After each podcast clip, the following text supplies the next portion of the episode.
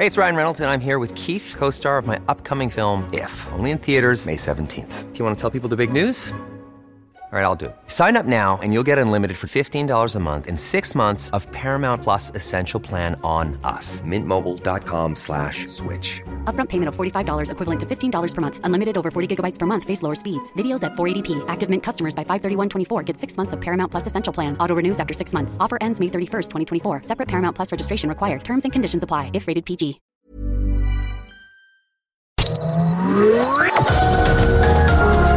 Heraldo Media Group presenta Sergio Sarmiento y Lupita Juárez. Información veraz y oportuna con un toque personal y humano. Por El Heraldo Radio, donde la H suena y ahora también se escucha.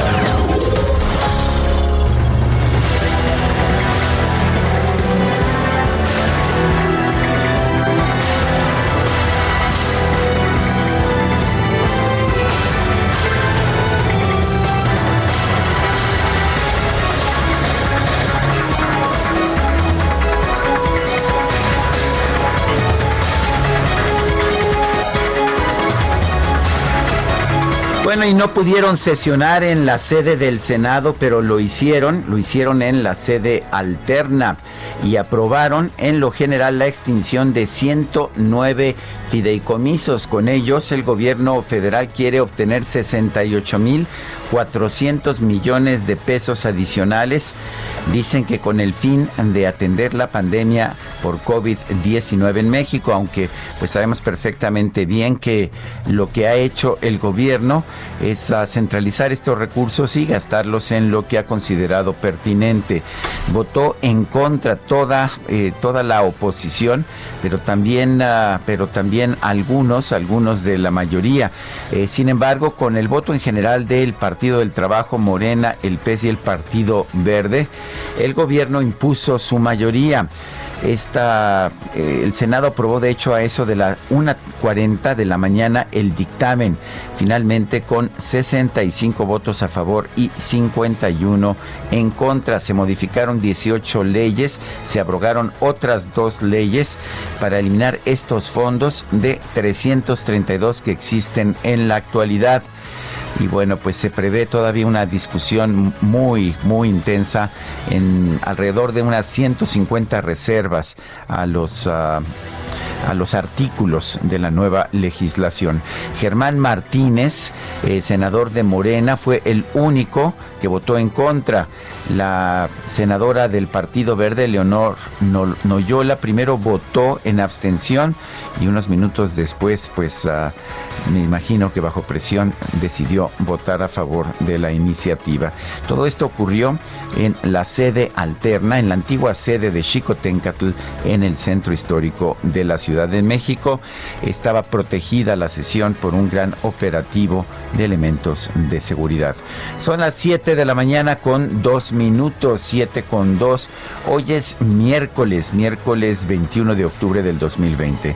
Yo soy Sergio Sarmiento. Quiero dar a usted la más cordial bienvenida a El Heraldo Radio.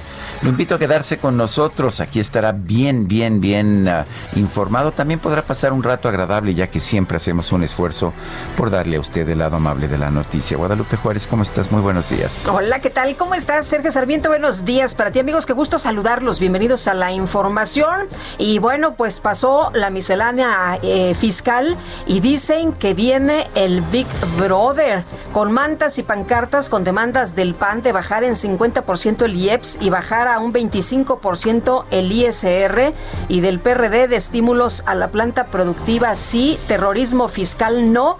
El Pleno aprobó con 291 votos a favor, 142 en contra y una abstención el dictamen que reforma las leyes de impuestos sobre la renta, el IVA y el Código Fiscal de la Federación. En la discusión se debatieron varios cambios, entre los que destacan los del Código Fiscal respecto al uso de herramientas tecnológicas y se modificó el artículo 45 con la finalidad de que las autoridades fiscales modernicen los procedimientos de visitas a realizar dentro, escúchate esto Sergio, dentro del domicilio fiscal del contribuyente. ¿Cómo la ves? Siempre. tendrás a Big Brother en casa. ¿Cómo ves? Dicen que es terrorismo fiscal. Hay que ofrecerles cafecito. Pues eh, a lo mejor sí, ¿no? Para que no vayan a poner cosas que no están. Bueno, pues resulta que van a poder eh, las autoridades fiscales hacer estos procedimientos de visita a realizar dentro del domicilio del contribuyente siempre que en la emisión de la orden de visitas se funde y motive el empleo de estas. Aunado a ello, se deberá garantizar que dichas tecnologías sean provistas y resguardadas por las autoridades fiscales bajo los más altos estándares de seguridad y confidencialidad para respetar los derechos señalados. La modificación consiste en agregar cuando se utilicen herramientas tecnológicas, las autoridades deberán acreditar que estas fueron asignadas por la autoridad fiscal y deberán contar con las medidas de seguridad y encriptación necesarias para que la información que se recabe no sea expuesta de manera indebida. El SAT deberá emitir las reglas de carácter general necesarias para regular estos supuestos. Bueno, y eh, a propósito de último momento, eh, se da a conocer que Morena y sus aliados en el grupo mayoritario rechazaron una propuesta de la oposición para eliminar el IVA en toallas sanitarias. Bueno, y en otros temas, hubo ayer una audiencia en el proceso que se le lleva al exsecretario de Defensa de nuestro país, Salvador Cienfuegos. La defensa del exsecretario solicitó ante la Corte Federal de Los Ángeles que se conceda libertad bajo fianza a su cliente y ofreció una fianza de 750 mil dólares.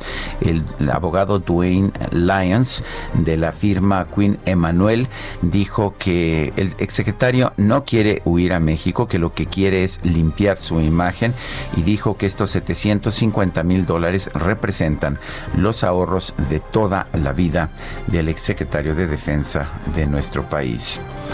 Y bueno, pues el juez, el juez rechazó la propuesta de, de fianza, de manera que pues veremos qué pasa. A propósito también, la defensa argumentó que por tener 72 años, el exsecretario Cienfuegos es una persona de alto riesgo para el COVID-19 que corre que corre el riesgo de infectarse en prisión. Son las 7 de la mañana con 6 minutos.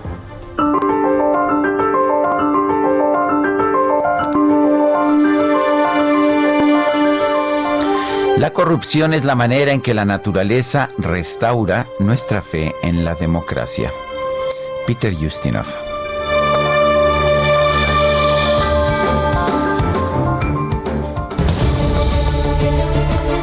Las preguntas, las preguntas que ya sabe usted que nos gustan. Ayer preguntábamos temprano, ¿qué partido representa la verdadera oposición al gobierno?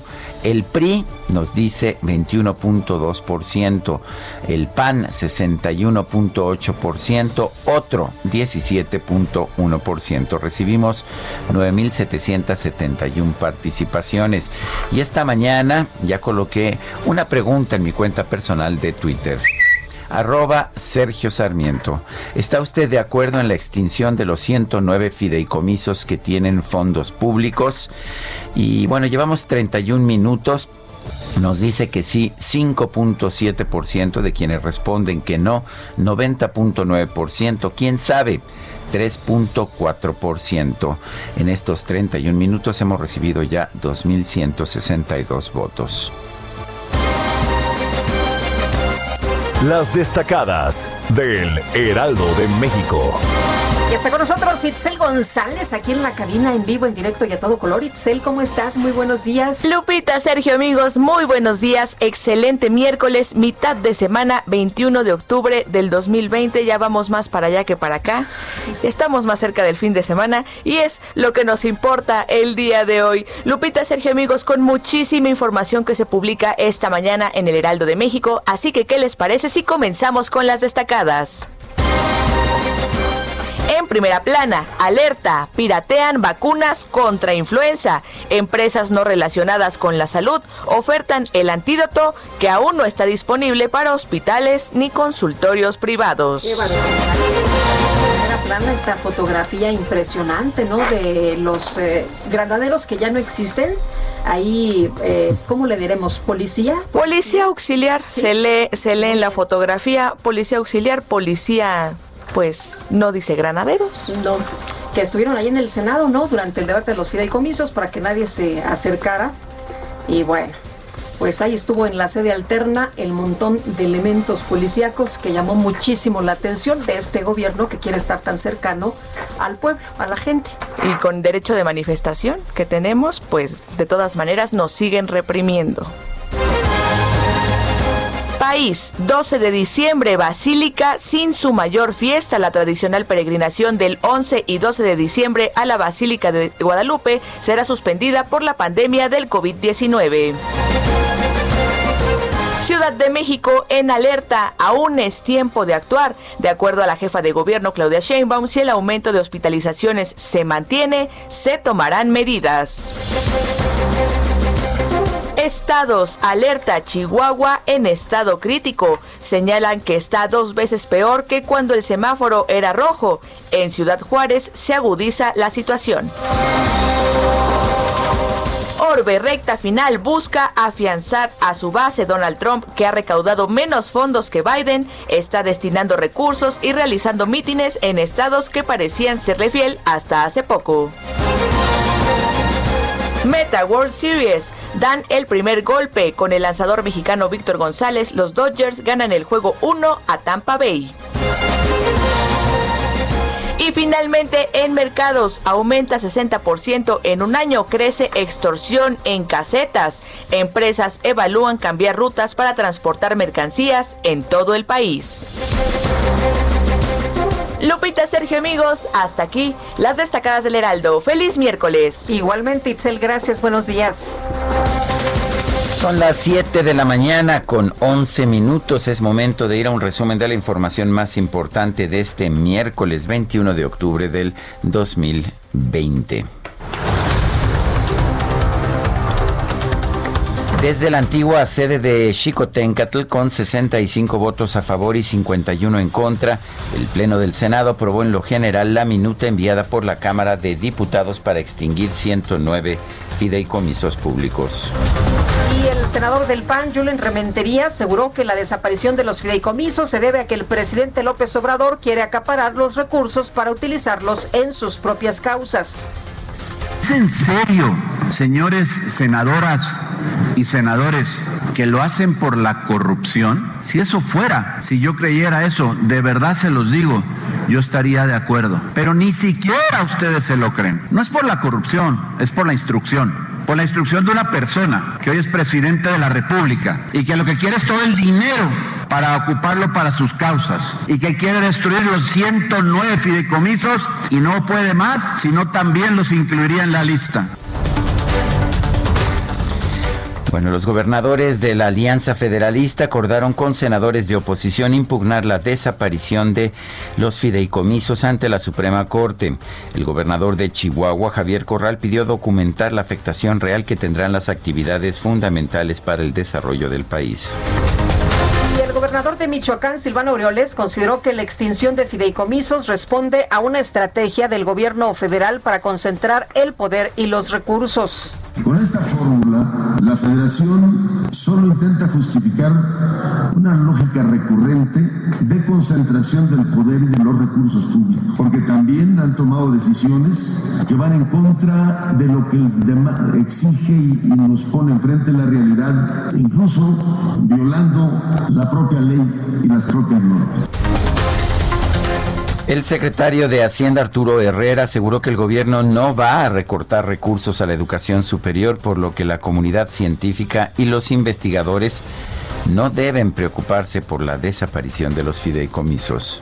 Es que yo diría, pues la comunidad del CIDE, como todas las comunidades eh, ligadas a institutos de investigación y de educación superior en nuestro país, deberían estar tranquilas. La desaparición del fideicomiso no hace más que eliminar el mecanismo a través de que se, fondeaban ciertos recursos, eh, pero esos mismos serán fondeados ahora a través del presupuesto. Tranquilos, hombre, ustedes tranquilos. La Comisión de Hacienda y Crédito Público de la Cámara de Diputados acordó retirar del dictamen de la Ley de Ingresos de la Federación 2021 la disposición que permite al Ejecutivo hacer uso de 33 mil millones de pesos del Fondo de Salud para el Bienestar. Sin embargo, el coordinador de Morena, Mario Delgado, informó que su bancada ya presentó una nueva reforma a la Ley General de Salud para que el Ejecutivo tenga, pues sí, el acceso al dinero de esos fondos, ¿no? De eso se trata. Vamos a presentar esta iniciativa. La semana que entra la dictaminaremos y la enviaremos al Senado. El Senado aprobará esa ley en lo que está discutiendo la ley de ingresos. Y una vez que sea aprobada, entonces regresará esos 33 mil millones de pesos a la ley de ingresos para que cuando nos regrese, pues ya habramos recuperado esa cantidad y no modifiquemos el monto de gasto y efectivamente aseguremos que vamos a tener los recursos para la vacuna del COVID. De lo que se trata es de que el presidente controle absolutamente todo el dinero, el dinero que se gastaba en fideicomisos, el dinero incluso que estaba en, pues en, en el INSABI, no, eh, se trata de que no lo tenga el INSABI, de que sea el presidente el que puede determinar a dónde se va. Gran, gran concentración de poder que estamos viendo. Y el Pleno de la Cámara de Diputados aprobó en lo general la miscelánea fiscal 2021 con reformas a las leyes del impuesto sobre la renta, del impuesto al valor agregado y del Código Fiscal de la Federación. Sin embargo, la oposición ha presentado más de 150 reservas.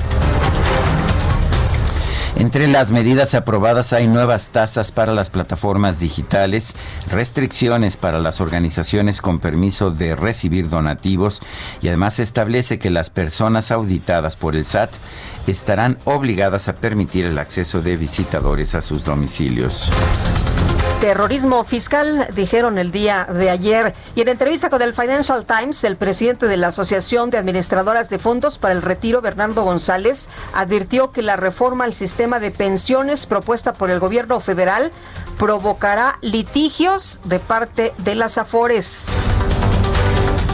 Colegio de Abogados de los Estados Unidos denunció que las autoridades fiscales mexicanas operan con amenazas que violan los derechos humanos, por lo que exigió al presidente López Obrador garantizar el respeto al Estado de Derecho. Exsecretario de la Defensa Nacional, Salvador Cienfuegos, solicitó a la Corte Federal de Los Ángeles, California, la libertad bajo fianza por 750 mil dólares. Sin embargo, el juez del caso determinó que el exfuncionario debe permanecer detenido durante su proceso. La defensa del exdirector de Pemex, Emilio Lozoya, interpuso un amparo con el que busca evitar que la residencia del exfuncionario, ubicada en la colonia Lomas de Besares de la Ciudad de México, pase a manos del Instituto para devolver al pueblo lo robado. Y el presidente nacional de Morena, Alfonso Ramírez Cuellar, denunció que durante las pasadas elecciones en Hidalgo y Coahuila se registraron viejas prácticas en los gobiernos locales para influir en los resultados la vieja práctica es que perdió Morena, ¿no? Pues que sí. ganó el PRI. Es lo que se argumentaba ¿no? en redes sociales, que cuando pierde Morena no hay democracia, cuando gana entonces sí hay democracia.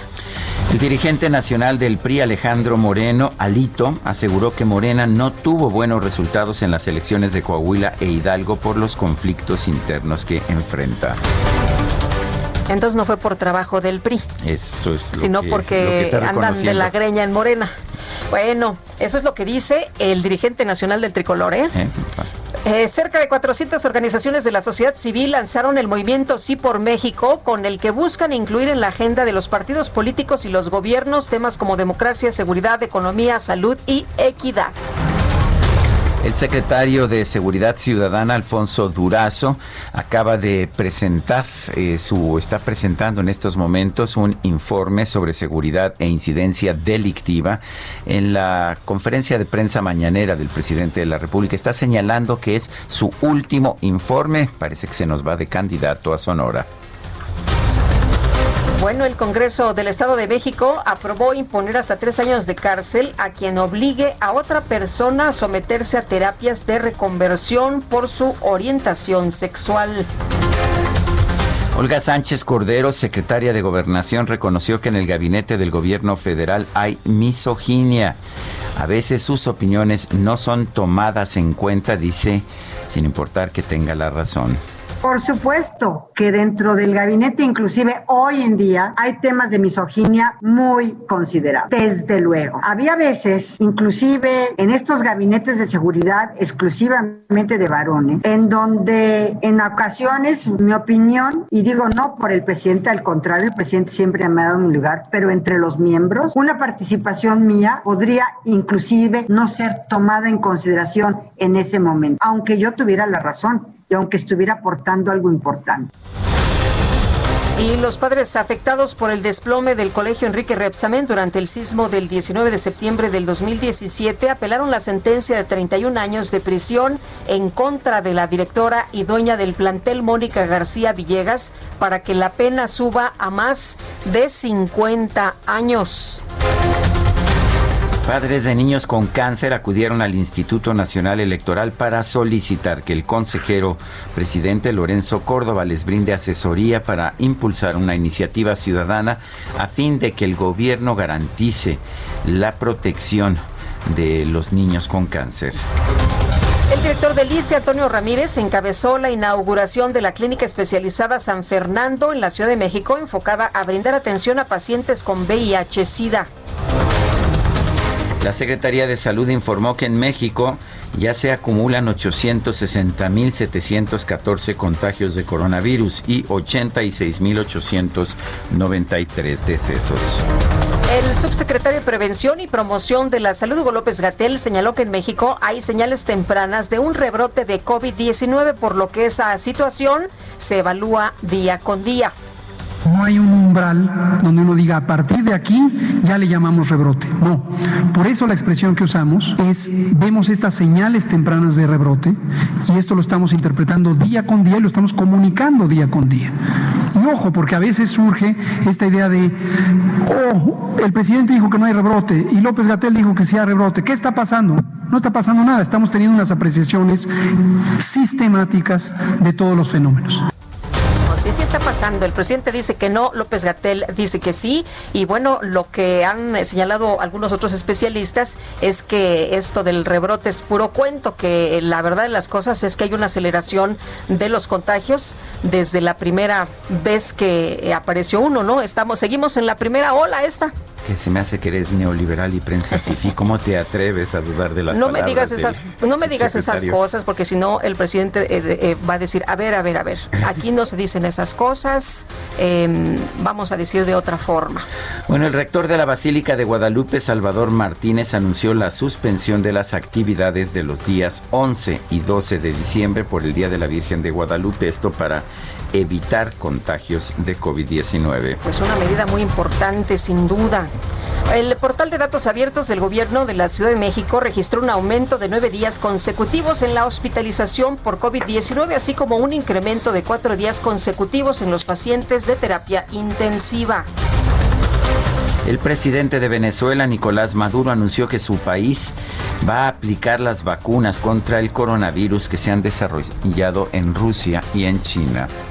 Este martes España llegó a 988 mil contagios de coronavirus con más de 13 mil casos en la última jornada. El gobierno indicó que está dispuesto a estudiar la aplicación de un toque de queda para frenar la propagación del virus. A nivel internacional, el conteo de la Universidad Johns Hopkins de los Estados Unidos reporta 40 millones 862 mil contagios de coronavirus, así como un millón 126 mil muertes.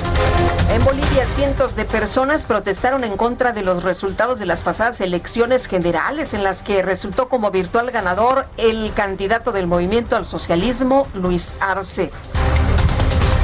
Y en información deportiva, en su regreso a la UEFA Champions League, el Barcelona goleó 5 5 a 1 al Ferencváros de Hungría y se colocó como líder del grupo G. Y en la serie mundial, en la serie mundial que empezó anoche, los Dodgers de Los Ángeles se levantaron con una victoria, una, una clara victoria, ocho carreras contra tres en contra de los Rays de Tampa Bay.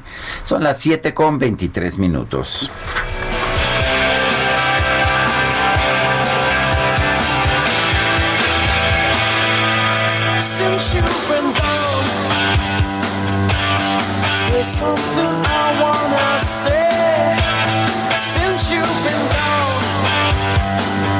You've Been Gone, estamos escuchando al grupo The Outfield.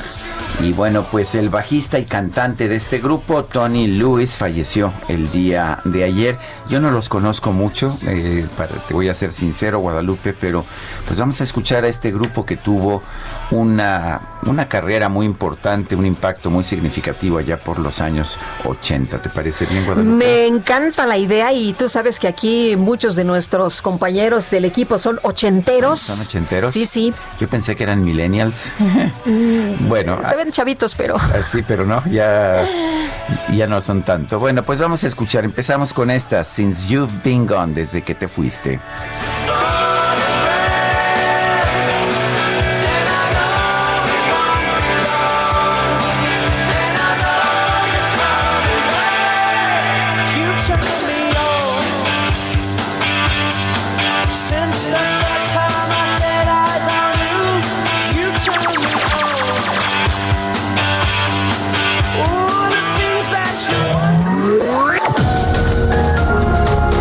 Sarmiento y Lupita Juárez quieren conocer tu opinión, tus comentarios o simplemente envía un saludo para ser más cálida esta mañana. Envía tus mensajes al WhatsApp 5520 109647.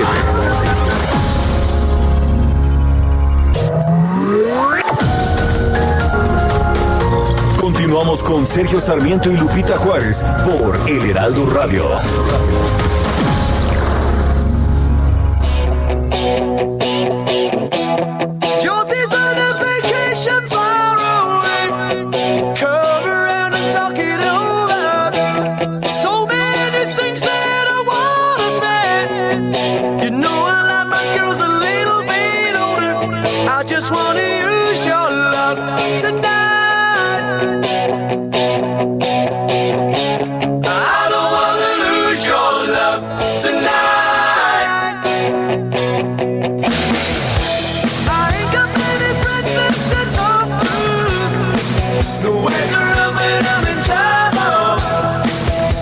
Esta fue sin duda la mayor, ah, pues la mayor celebración, el mayor éxito del grupo, del grupo Out- Outfield, The Outfield, que, en el que participaba Tony Lewis, quien falleció anoche. Tony Lewis era el bajista del grupo, pero también el cantante este grupo británico. Tony Lewis venía del East End de Londres, la zona trabajadora, la zona portuaria de Londres. Siempre fue muy, muy así, muy tipo clase trabajadora. Y bueno, su música era pues un tipo de rock muy accesible, precisamente a esas clases trabajadoras que tanto, eh, que tan cercanas estaban a Tony Lewis. Your Love, el mayor éxito del grupo The Outfield. Este era el himno, era un himno, mi querido Sergio. Y dicen los milenios, ¿eh? ¿Qué tal? Uy, los, los millennials ochenteros. Sí, no, hombre, están más que emocionados esta mañana. Y bueno, una pérdida, eh, por supuesto, lamentable. Eh, creo que iban a tener una actuación eh, con Matute, eh, Tony Luis, em, una de las personas eh, que nos escribió esta mañana nos dijo, pero bueno, vamos a, a verificarlo. 62 años tenía Sí, Tony estaba joven. bastante joven, sí. Tenemos mensajes de nuestro público. Buenos días, Lupita y Sergio. Les saluda Marco Román. Quiero felicitarles por el gran equipo. Los escucho todas las mañanas y me han conquistado. Y escucho la buena del día de hoy, mi querido Sergio. Es por eso que me cambio de estación con ustedes. Muchos saludos. Pues bienvenido, don Marco Román. ¿No tenemos por ahí algo de bienvenida, mi querido Quique, para don Marco Román? Ándale. Bueno, también Osvaldo, no el de todos los días, aunque sí los escucho a diario. Sueño con un buen gobierno, leal, honesto, decente, digno, inteligente, preparado, deseoso por realmente mejorar la vida de los ciudadanos. Ay, pues quiere mucho usted. Pues lo que queremos todos, ¿no? Oye, Venturoso, miércoles, la voracidad del gobierno federal por allegarse recursos es inquietante. ¿Seguirá eh, sonreír si causa impuestos? Supongo. Rodolfo Contreras desde Querétaro, pues nada más nos falta que nos cobren por eso, ¿no? Porque Por pues sonreír. nos cobren impuestos por sonreír. Son las 7 con 33 minutos. El Pleno de la Cámara de Diputados aprobó la miscelánea fiscal sin mayores ajustes respecto de la propuesta de la Secretaría de Hacienda y Crédito Público. Nayeli Cortés, gracias por tomar nuestra llamada. Nayeli, cuéntanos de esta decisión de los diputados. Eh, ¿Cómo están, Sergio y Lupita? Pues sí, y uno de los temas más interesantes que trae esta miscelánea fiscal que entrará en vigor en 2021, pues es que las plataformas digitales, mejor conocidas como apps, eh, se les fijará, se les actualizó eh, un FISR, un impuesto de, sobre la renta que tendrán que retener para en- enterarlo, entregarlo al SAT. En el caso de la transportación terrestre, es decir, Uber, Didi, se les aplicará 2.8%. En el caso del hospedaje, por ejemplo, Airbnb, 5%. Y en el caso de la enajenación de bienes o prestación de servicios por Internet, 2.4%. Aquí estamos hablando, por ejemplo, de las ventas por Internet, ¿no? Eh, si este dinero, si este impuesto sobre la renta que ellos deben retener no lo entregan al Servicio de Administración Tributaria durante tres meses consecutivos, pues el gobierno les bajará el switch, es decir, les cancelará su acceso a Internet para que vía el Internet sigan ofreciendo sus servicios. La votación en lo general de este dictamen, Sergio y Lupita, se concretó alrededor de las nueve de la noche de ayer.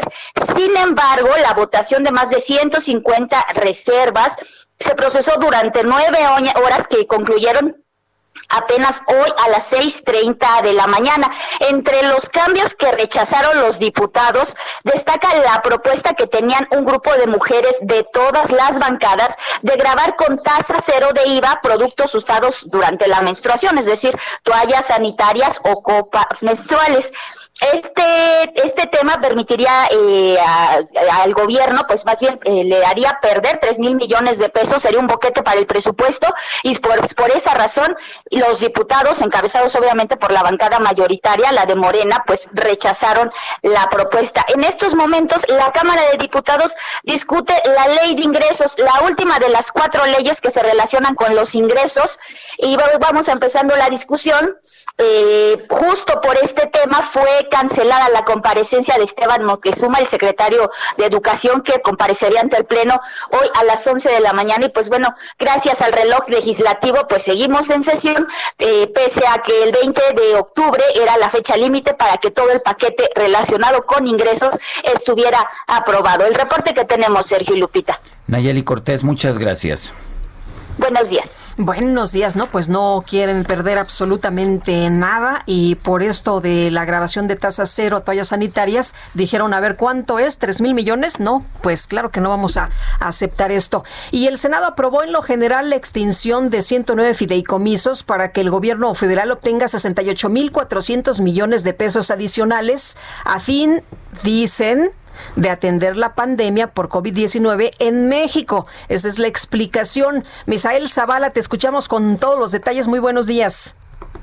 Buenos días, Sergio. Buenos días, Lupita. Buenos días al auditorio. Eh, alrededor de las 2 de la madrugada, en esta sede alterna de la antigua casona de Jicotencat y en medio de un fuerte dispositivo de seguridad, el Pleno del Senado avaló en lo general eh, pues la extinción de 109 fideicomisos con el voto de 65 senadores a favor, estos de Morena, del PES y parte del Verde Ecologista, mientras que 51 votos fueron en contra pues de las bancadas de Acción Nacional, del PRI, del PRD, de MC, de PT y un voto en contra también del morenista Germán Martínez, que bueno, también se sumó a este rechazo a la desaparición de los fideicomisos. Y cabe recordar, Sergio y que eh, la, la, eh, el bloqueo eh, a los accesos de la sede del Senado de la República en insurgentes y reforma, pues obligó a los senadores a eh, acudir a esta sede alterna de Jicotencatl, donde se han apostado al menos 350 policías capitalinos para evitar pues que lleguen las protestas y que eh, bueno se ha interrumpido el trabajo legislativo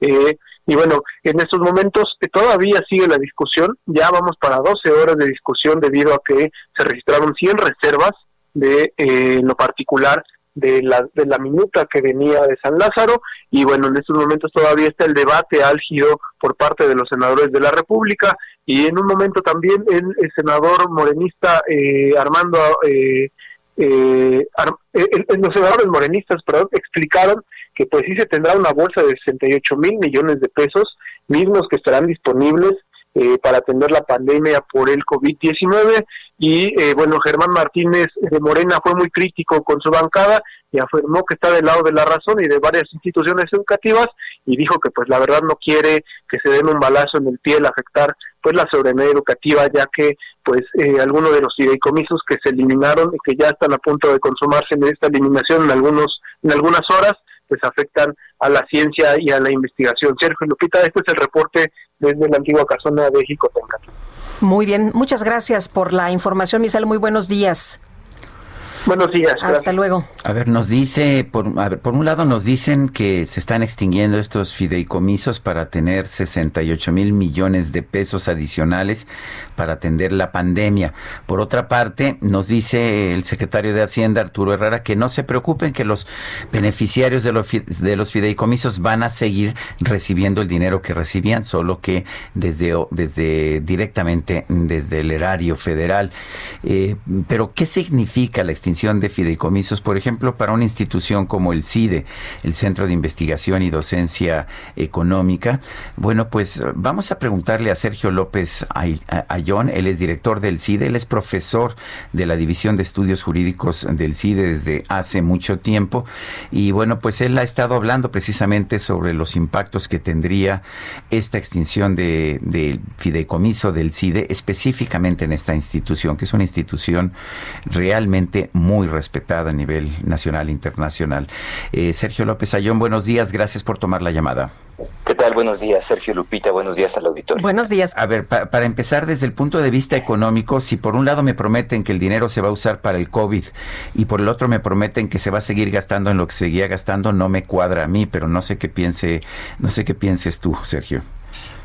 Pues mira, a a ver, eh, es que el tema, de los- hablamos de los fideicomisos como si fueran algo único. En realidad, cada tipo de fideicomiso tiene propósitos, finalidades y, modos de operación distintos. Voy a tratar de ejemplificar eh, lo que estoy explicando.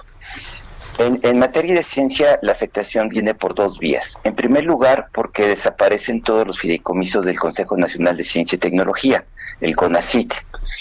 Estos fideicomisos en su conjunto tienen cerca de 20, poquito menos de 27 mil millones de pesos y servían para financiar la investigación básica, la investigación aplicada, la investigación de frontera, la creación de infraestructura eh, y el apoyo del de, eh, aparato científico a las políticas públicas en diferentes temas como la bioseguridad, como el cambio climático, como la eficiencia energética. Estos 27 mil millones de pesos desaparecen, se van a ir a esa bolsa eh, que teóricamente va a servir para el COVID. La, pregunta que yo me hago, eh, coincidiendo con tu apreciación, Sergio, es si el presupuesto de egresos de la Federación de 2021 va a traer otros 27 mil millones de pesos adicionales para CONACIT. Honestamente, lo dudo. Eh, y, además esto no era para beneficiarios directos. Estos, estos recursos se utilizaban para el financiamiento de proyectos de investigación o proyectos de generación de, estru- de infraestructura con las entidades federativas. Yo, yo quisiera entender, eh, dando el beneficio de la duda al secretario Herre- Herrera, cómo se van a financiar no un año, no dos años, sino son proyectos necesariamente de largo aliento, de largo plazo. ¿Cómo van a hacer para que esto venga del presupuesto? En cuanto al CIDE en concreto, tenemos un fideicomiso relativamente pequeño, como lo tienen los centros públicos de investigación, que no recibía recursos presupuestales, que no le costaba al erario. Este fideicomiso se nutre con los recursos que generamos los propios centros con nuestro trabajo o por donación de terceros. Al desaparecer este fideicomiso, pues el perjuicio que vamos a tener es que no vamos a tener un mecanismo para administrar estos recursos y para recibir donaciones de terceros. Entonces nos están quitando una herramienta útil que no costaba y que nos va por lo menos a hacer muy complicada la vida en tanto se genera un mecanismo alternativo que permita el financiamiento de eh, investigación que, insisto, no venía con recursos públicos, sino era eh, la vinculación que hacíamos con otras entidades gubernamentales, con el sector privado, con organizaciones internacionales, y que financian importantes investigaciones, por ejemplo, en materia de COVID, en materia de violencia, en materia de política de drogas o en materia de crecimiento regional. Eh, esa es la afectación. Nos quitan una herramienta que era muy útil, que era transparente, que no era opaca, que todo el mundo puede ver para qué se utilizaba eh, y se va pues a esta bolsa que eh, sin duda el fin es loable, pero no nos queda muy claro cómo se va a recomponer este, esta, esta situación. Como lo he dicho, es un golpe muy fuerte para la ciencia en el país y la verdad lamento muchísimo la decisión del, del, Senado. Qué bueno que mencionas que sí había transparencia porque el presidente se ha encargado durante las últimas semanas a sembrar la idea en la ciudadanía de que todos estos eh, fideicomisos pues eh, eh, era una bolsa que pues la manejaba gente corrupta, ¿no? Y que los eh, investigadores casi casi o los científicos eran unos privilegiados y, y la gente lo que se imagina es que pues se la pasaban cobrando sin hacer nada. En efecto, y en realidad eran los recursos que daban para financiar investigación. Eh, como hemos dicho también, eh, los fideicomisos son auditables, los fideicomisos públicos son auditables por auditoría superior por función pública, están sujetos a obligaciones de transparencia, reportamos trimestralmente a Hacienda, a función pública, a la Cámara de Diputados. Eh, los órganos internos de control pertenecen a los comités técnicos. Hay toda una legislación, hay todo un conjunto de obligaciones que estamos cumpliendo de manera sistemática y que, como lo hemos argumentado, no hay un solo caso documentado, por menos que conozcamos, de corrupción en estos fideicomisos. Entonces el argumento se cae por su propio peso. Eh, y, y, utilizar es, estas reservas, estos, estos recursos que durante décadas han servido para financiar a la investigación, eh, gastárselos en COVID, insisto, pues es una manera eh, de, en mi opinión, mal utilizar estos recursos que por lo demás no van a servir para resolver el problema. Eh, en fin, es un, al menos en materia de ciencia y tecnología, pero en otras materias también, es un día triste. Pues yo te agradezco, Sergio López Ayón, director del CIDE, el haber conversado con nosotros esta mañana. Muchas gracias, Sergio. Muchas gracias, Lupita. Eh, hasta es luego. Un día triste, nos pues dice sí. Sergio López Ayón. Oye, de nada sirvió, Sergio, que. No hay que... un solo caso documentado de corrupción. Sí. Uh -huh. Bueno. Y, y, de nada sirvió que fueran los científicos, que fueran, pues, eh, todas las personas eh, víctimas, eh, los eh, periodistas desplazados, eh, un montón de, de, gente que estuvo ahí protestando en la calle y a, los legisladores tomar una decisión informada, pues de nada, de nada sirvió la información, los planteamientos, las discusiones, porque pues ahí está, se consuma la extinción de estos 109 fideicomisos y fondos públicos, eh, cuando menos en, estas comisiones, eh, ya sabemos que pues va a pasar, ¿no? Eh, tienen prácticamente todos los votos y aquí el, el, punto es lo que dice Sergio López Ayón, eh, ¿quién nos garantiza cómo se va a usar ahora el recurso? ¿A, ¿A, dónde se va a ir? Lo que nos dicen es que se va a COVID, pero pues eso tampoco eh, nos eh, señala que estos eh, recursos se empleen de manera adecuada, ¿no? Ni, es más, ni siquiera van a funcionar. No, es, no son lo suficiente tampoco para financiar por lo menos algunos de estos, eh, la lucha contra el COVID, pero además pues estamos uh, pues eliminando, me imagino, la investigación de largo plazo, la investigación científica en nuestro país a través de estos 27 mil millones de pesos de los uh, fideicomisos del CONACIT. Son las 7 con 47 minutos, Lupita. Amnistía Internacional expresó su consternación sobre la eliminación de estos fideicomisos 109, le decíamos, por parte de los legisladores de Morena. Y José Ríos, te escuchamos. ¿Qué tal, Sergio Lupita? Buenos días. En efecto, como bien comentas, la Organización Amnistía Internacional expresó su consternación sobre esta eliminación de los 109 fideicomisos por parte, pues bueno, del Senado de la República mediante la bancada de Morena por la falta de análisis y la adecuada revisión que tuvo que haberse realizado con la sociedad civil para que se llevara a cabo. Mediante una carta enviada al grupo parlamentario de Morena en, el Senado, la directora del organismo en, México, Tania recordó que algunos de esos fideicomisos fueron de gran importancia para la garantía de derechos humanos.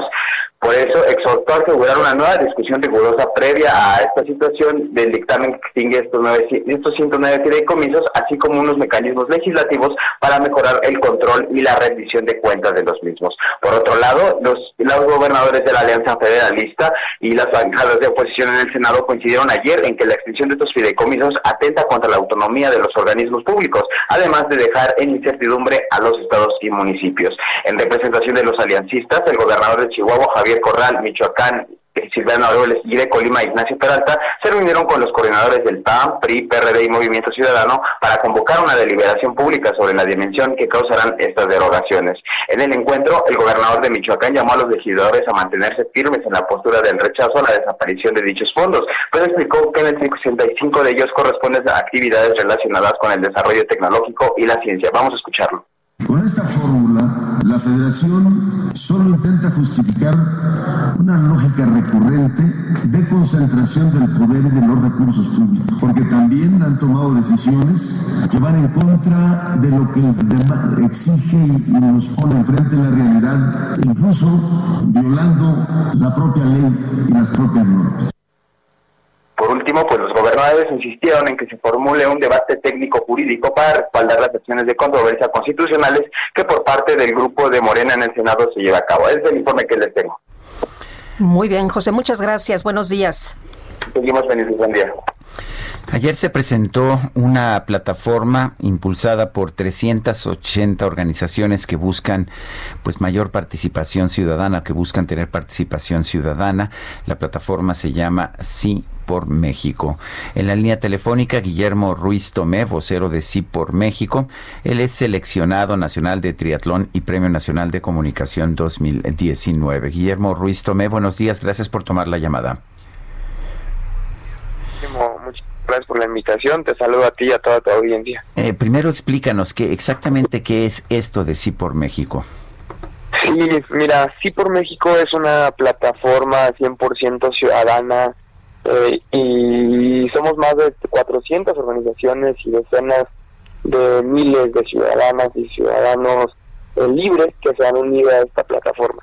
Y lo que buscamos es poder coincidir todas y todos en seis puntos claves que creemos son lo que puede cambiar el rumbo de este país.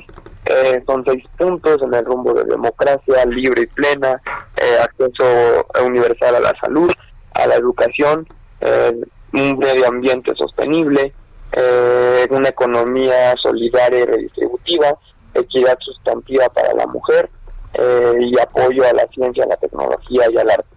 Y de aquí es que todas y todos nos reunimos para poder coincidir en estos seis puntos y poder exigirle a los partidos políticos que adopten la agenda ciudadana. Eh, Guillermo, ¿son el frena 2 o el frena 3? Sí, mira, eh, nosotros no somos ni el 2, ni el 4, ni el bis de nadie. Somos únicos, somos la única organización hasta el momento, te podría decir, eh, que somos 100% ciudadanos, que estamos proponiendo y que nosotros siempre vemos la vía institucional y democrática como el único camino. Nosotros no pedimos la renuncia de nadie, nosotros respetamos y, y, deja tú respetamos, reconocemos la gran mayoría que existe el día de hoy, el triunfo democrático que se dio en 2018, porque claro, estábamos cansados de cómo estábamos antes, pero también ya no estamos felices de cómo estamos el día de hoy. Entonces nosotros tenemos una cita el 6 de junio del 2021, como lo marca la ley, como lo marcan las instituciones, y así será, y así seguiremos nosotros. Eh, eh, ¿Es esto un movimiento político? Pues mira, eh, creo que todo todo movimiento que involucra y que se involucra en la vida pública de México al final eh, busca incidir en la política mexicana. Nosotros somos ciudadanos y ciudadanos que vamos a buscar exigirle a los partidos políticos y a partir del día de ayer los retamos para que eh, para que abando, para que abanderen nuestra agenda ciudadana. El reto es que el 8 de noviembre, que es nuestra gran convención a nivel nacional, eh, se unan al sí y entonces el 8 de noviembre sabremos qué partidos políticos nos van a decir que sí a la ciudadanía y sí a las propuestas que queremos y qué partidos, eh, como siempre que están acostumbrados, nos negaron eh, la agenda y nos dijeron que no. Eh, Guillermo, ¿esto significa que ustedes no van a arropar a ningún partido político? Pues nosotros vamos a vamos a acompañar las candidaturas de los partidos políticos que nos den sí a nuestras propuestas, siempre y cuando se comprometan a, a abandonar a, nuestras causas y también a trabajar ciertas candidaturas ciudadanas. Muy bien. Bueno, entonces sí es un movimiento político. Gracias, Guillermo Ruiz Tomé, vocero de Sí por México, por hablar con nosotros esta mañana. Gracias a ustedes, un saludo a todas y a todos. Beatriz Gutiérrez Müller, la esposa del presidente de la República, festeja por una parte eh, que está llegando a 600 mil usuarios en Twitter. Esto lo hace a través de un mensaje en Twitter y dice lo siguiente, desde que abrí la cuenta, tengo claro que Twitter México carece de neutralidad y no se aboca a detener o a disminuir ofensas, amenazas, calumnias, racismo, misoginia. Quede manifiesto mi nulo interés en publicar alguna cosa por aquí. Da a conocer su anuncio en Twitter precisamente, que no tiene interés en publicar cosas en Twitter. Es la posición de la de la O sea, en Twitter dice que no le interesa publicar cosas en Twitter. Así es. Muy bien. Pues es, es bueno saberlo. Son las 7 de la mañana con 54 minutos. Le recuerdo que nos puede usted mandar mensajes. Nos los puede mandar por Twitter a arroba Sergio y Lupita. Nosotros sí, sí usamos Twitter, la verdad. O también nos puede mandar un mensaje a WhatsApp de 55 20 10 96 47. Regresamos. I just your love tonight. I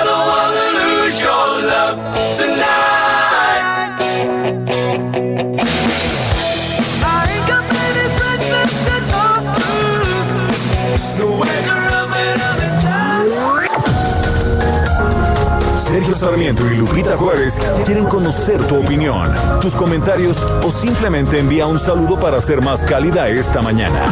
Envía tus mensajes al WhatsApp 5520 109647.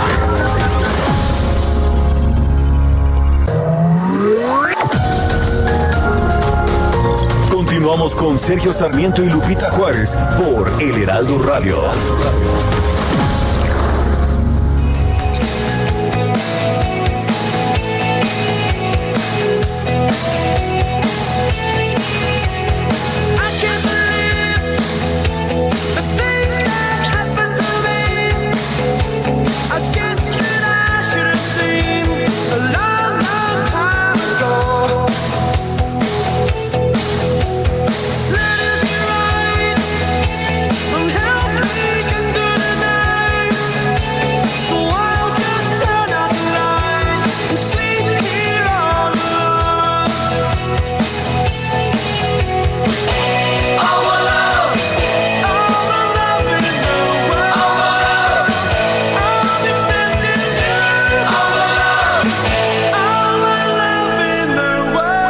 Seguimos escuchando música de The Outfield. Estamos recordando al bajista y cantante de esta agrupación, Tony Lewis, quien falleció el día de ayer a los 62 años.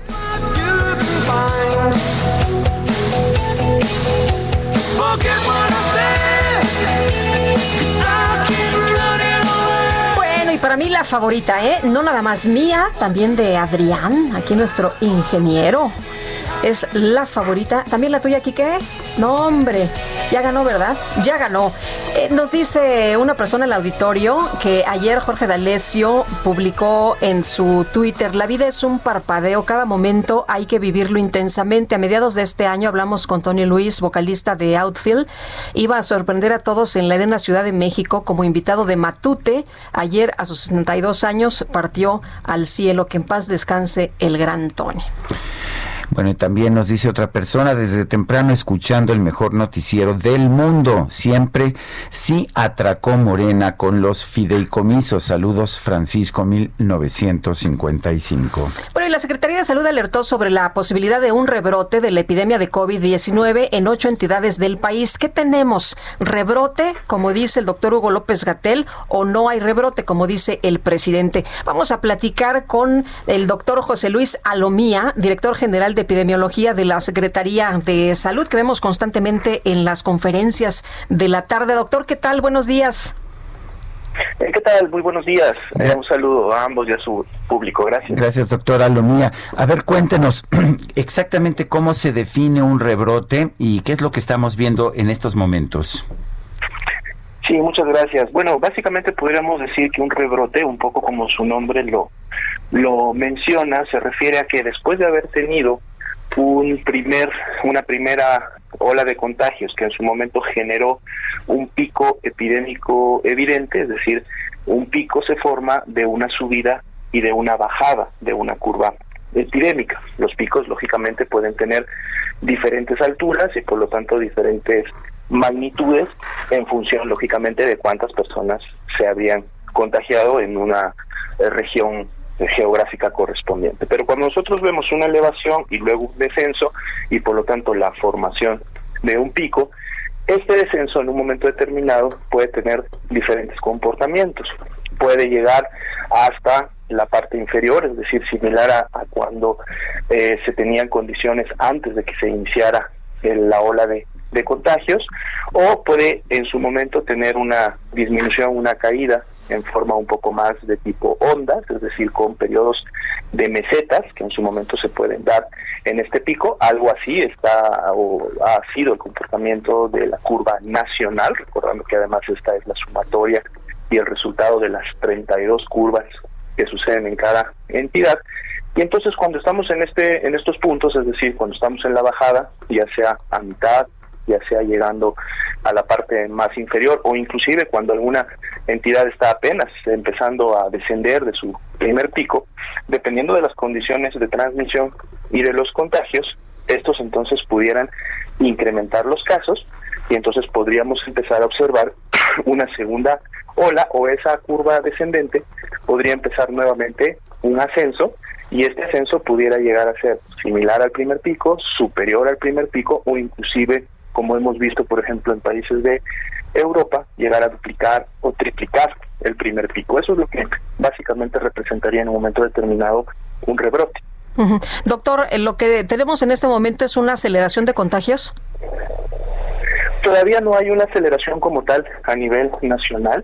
Lo que podemos hablar sí es de un incremento en la transmisión y por lo tanto de los casos en algunas entidades eh, federativas, básicamente en ocho, pero de estas ocho, eh, las entidades que digamos más resaltan en función de haber tenido un incremento importante, al menos en las últimas dos semanas, está precisamente el estado de Chihuahua, tenemos también al estado de Zacatecas, tenemos también al estado de Nuevo León y tenemos también un momento determinado al estado de Coahuila. Sin embargo, eh, son diferentes magnitudes, es decir, diferentes casos. Hay que recordar que tenemos todavía, hasta el corte del día de ayer, 20 entidades federativas, o sea, la mayoría, más de la mitad, estamos hablando casi el 62% del país, que todavía presentan una tendencia descendente y un comportamiento descendente en sus curvas. Por lo tanto, no podemos hablar todavía de una situación nacional, más si destacamos que hay estados que están incrementando su transmisión. Eh, estamos viendo, sí, rebrotes claros en países de Europa. ¿En qué se equivocaron? Bueno, yo creo que más que una equivocación, tiene que ver mucho con el tema de cómo se implementan las medidas de mitigación. Y cuando hablamos de cómo se implementan, lógicamente también va de la mano en relación a cómo la población y la ciudadanía responden a estas a estas medidas. Cuando vemos que en su momento las medidas han estado acompañadas de elementos restrictivos o que las medidas han sido implementadas un poco, digamos, con el apoyo de la fuerza pública, en donde la población pues ha sentido una especie de represión y en donde han tenido que guardar una, un- una cuarentena, un aislamiento casi obligatorio. Eh, esto en su momento llega a tener ciertas repercusiones sociales, en donde la población lógicamente se cansa, hay necesidades que en su momento la población tiene que cubrir. De hecho, de la mano de estos de estas actividades hemos visto, por ejemplo, manifestaciones de la población europea, donde han salido también de alguna manera masivamente a las calles a reclamar sus derechos. Y esto en su momento pues conlleva lógicamente a que muchas veces las medidas no sean eh, interiorizadas y puestas en práctica realmente a conciencia y por lo tanto como, como hábitos. Cuando tenemos cierres de esta categoría, por eso vemos en muchas de las curvas epidémicas europeas una caída muy rápida, es decir, un incremento y luego una caída en relación a su primera a su primera ola. Esa caída rápida en su momento precisamente representan estas acciones, digamos, intensivas de contención, de mitigación, de ante la obligatoriedad tener que estar resguardados. Pero tarde que temprano, porque recordemos que el virus continúa circulando, se tiene todavía una gran cantidad de población susceptible, como igual la podemos tener todavía en México. Y entonces susceptible quiere decir que todavía tiene la capacidad de infectarte y enfermar. Y eso es lo que estamos viendo en ahora en Europa, toda esta población que en su momento todavía quedó susceptible y que en su momento ya no pudo o ya no quiso continuar guardando las medidas de, eh, distanciamiento social, de resguardo, pues regresó a sus actividades y esto lógicamente trajo como consecuencia los rebrotes. Eh, doctor, se nos junta el COVID con la influenza, con gente que, como usted dice, ya está harta y hace reuniones, en algunas, en algunos casos fiestas hasta de 300 invitados, y también con gente que no quiere utilizar el cubrebocas. Eh, ¿Cuáles son las acciones que van a emprender desde la Secretaría de Salud, pues para evitar eh, más contagios, para evitar más eh, muertes en México? Correcto. De hecho, eh, los lineamientos y las recomendaciones se tienen lógicamente definidas desde muy temprano de inicio de la epidemia. Lo que hacemos en la Secretaría de Salud es un monitoreo diario, permanente, del comportamiento de la epidemia en cada una de las entidades federativas. Una de las herramientas más importantes que, inclusi- que ha implementado México y que inclusive han sido causa de un reconocimiento por parte de la OMS es precisamente el semáforo de riesgo epidémico de COVID, con el cual podemos o estamos midiendo y haciendo cortes semanales del riesgo en cada una de las entidades y eso nos permite generar un alertamiento oportuno a cada una de ellas para, en la función de ese nivel de riesgo, si bien es cierto, nosotros vemos semanalmente colores o los representamos con colores, cada uno de estos colores tiene rangos, es decir, tiene puntos específicos o exactos de medición que en su momento alertan a la entidad que más allá de que estén en naranja o que estén en amarillo, sus tendencias o su comportamiento va a la, al incremento, va a la alza, o se mantiene estable o mejor aún está disminuyendo. Y entonces en función de esto se les recomienda y se hace trabajo conjunto con las entidades para implementar y en este caso incrementar la magnitud de las acciones de sana distancia y de concienti- concientización a la población. Oiga, pero seguimos siendo Tenemos que ejemplo, sí. ejemplo mundial con 86, más de 86 mil muertos. Bueno, recordemos que nuestra tasa de mortalidad no es de las primeras a nivel mundial. Nuestra tasa de mortalidad está inclusive por debajo de países desarrollados y de otros países que han tenido también consecuencias importantes de la epidemia. Nunca debemos de comparar números totales en cuestiones ni de casos ni de defunciones. Para eso existen las tasas de incidencia y las tasas de mortalidad. Esas son realmente las comparativas importantes. Y, lógicamente, la mortalidad en México, recordemos que también es una consecuencia de la epidemia previa que ya tenía México antes de que llegara COVID de sobrepeso, obesidad y altas prevalencias de diabetes e hipertensión. Eh, en un principio se previó que pues tendríamos quizás en un peor escenario 60 mil muertes. Hoy estamos por arriba de las 80 mil. ¿Hay alguna idea de hasta dónde podríamos llegar a tener? Bueno, hay que recordar y que bueno la pregunta porque nos permite puntualizar. eh, cuando se habla de este peor escenario siempre se han dirigido solamente al número o a los números que en su momento se programó, cuando este escenario no es solamente el número, este, este escenario va acompañado de la temporalidad, es decir, cuando en un momento se planeó un escenario que potencialmente podía ser este de gran magnitud, era poder que, que ocurrieran estas 60 mil muertes, pero ojo, en un periodo de tres meses. Es decir, este escenario recordemos que se programó en el mes de fines de febrero, principios de marzo, y tenía como objetivo el cálculo de los recursos y de los insumos que serían necesarios para la atención de la epidemia. Y se dijo que podía tenerse un escenario de estas características, o sea, uno de los peores escenarios, si ocurrían, por ejemplo, una cantidad de casos y una cantidad de defunciones, pero en un lapso de dos meses, lo cual no ocurrió. Lamentablemente hemos tenido defunciones, ya tenemos de hecho más de 85, 86 mil defunciones contabilizadas, pero estas no ocurrieron en la temporalidad y no ocurrieron en la temporalidad precisamente por todas las acciones de preparación y acción oportuna que se llevaron a cabo en la Jornada Nacional de Sana Distancia y que se siguen implementando ahora en el semáforo de riesgo COVID en la nueva normalidad.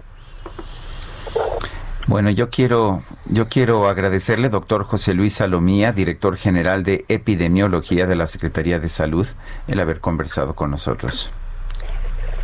Muchas gracias a ustedes por el tiempo. Gracias, hasta luego, buenos días. Bueno, se acaba de dar a conocer un uh, documento de la Secretaría de la Función Pública que inhabilita a la empresa farmacéutica PISA y su, su instrumento, su empresa distribuidora de medicamentos Dimesa por presuntamente falsear información en contratación con el Instituto Mexicano del Seguro Social.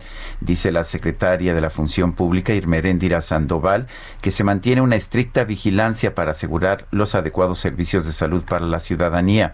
La Secretaría está imponiendo una inhabilitación por 30 meses y una multa de más de un millón de pesos a estas dos empresas, Dimesa y PISA, y está pues uh, dando a conocer esto. Dice que la investigación comenzó desde el 2017 tras una denuncia presentada por una empresa del mismo sector del sector de salud y me llama la atención que la multa es de apenas un millón de pesos.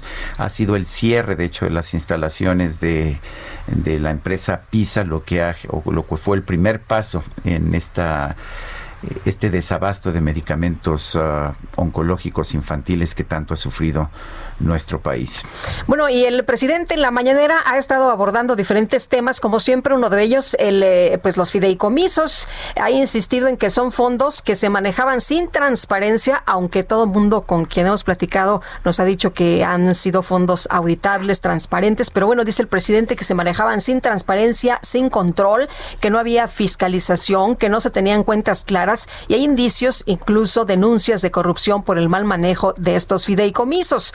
Muchos grupos opositores al gobierno que encabezó emprendieron una campaña para desinformar y mantener estos fideicomisos. Se lanzaron defendiendo estos fideicomisos y enseñaron el cobre. La defensa de estos y de los fondos era la defensa de la corrupción y por eso mi agradecimiento a los legisladores que el día de hoy y ya en el Senado votaron a favor. Pues ahí lo que dice el presidente, contrario a lo que han dicho todos los científicos, eh, las eh, víctimas, eh, defensores de derechos humanos, en fin, que sí eran auditables, que sí tenían transparencia, que había fiscalización y que había cuentas claras, dice el presidente que no y que está muy contento por la aprobación en el Senado festeja. Bueno, fueron sus órdenes. Finalmente se están cumpliendo sus órdenes. Igual que en el caso de PISA, se están cumpliendo sus órdenes. Son las 8 de la mañana con 16 minutos.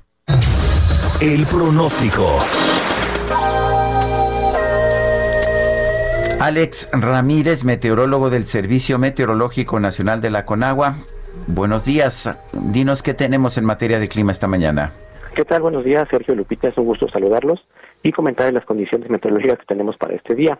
Pues bien, para hoy se pronostican lluvias puntuales fuertes, acompañadas de descargas eléctricas y rachas fuertes de viento en Oaxaca, esto es en el noreste, en Chiapas, Veracruz en la parte sur, Tabasco y en la península de Yucatán. Esto es por el paso de la onda tropical número 42, que se desplazará sobre el sur del país, y por un canal de baja presión que se extenderá sobre la península de Yucatán. Por otro lado, tenemos una línea seca sobre el norte y noreste de México. Ese sistema provocará rachas de viento de 50 a 60 en Coahuila, Nuevo León y Tamaulipas. Mientras que para la Ciudad de México se prevé cielo medio nublado a nublado, mientras que por la tarde noche se esperan lluvias aisladas. El viento será del norte y noreste de 10 a 15 kilómetros por hora, con rachas de 40 kilómetros por hora. La temperatura máxima oscilará entre los 23 y 25 grados centígrados, mientras que la mínima para mañana será de 10 a 12 grados centígrados.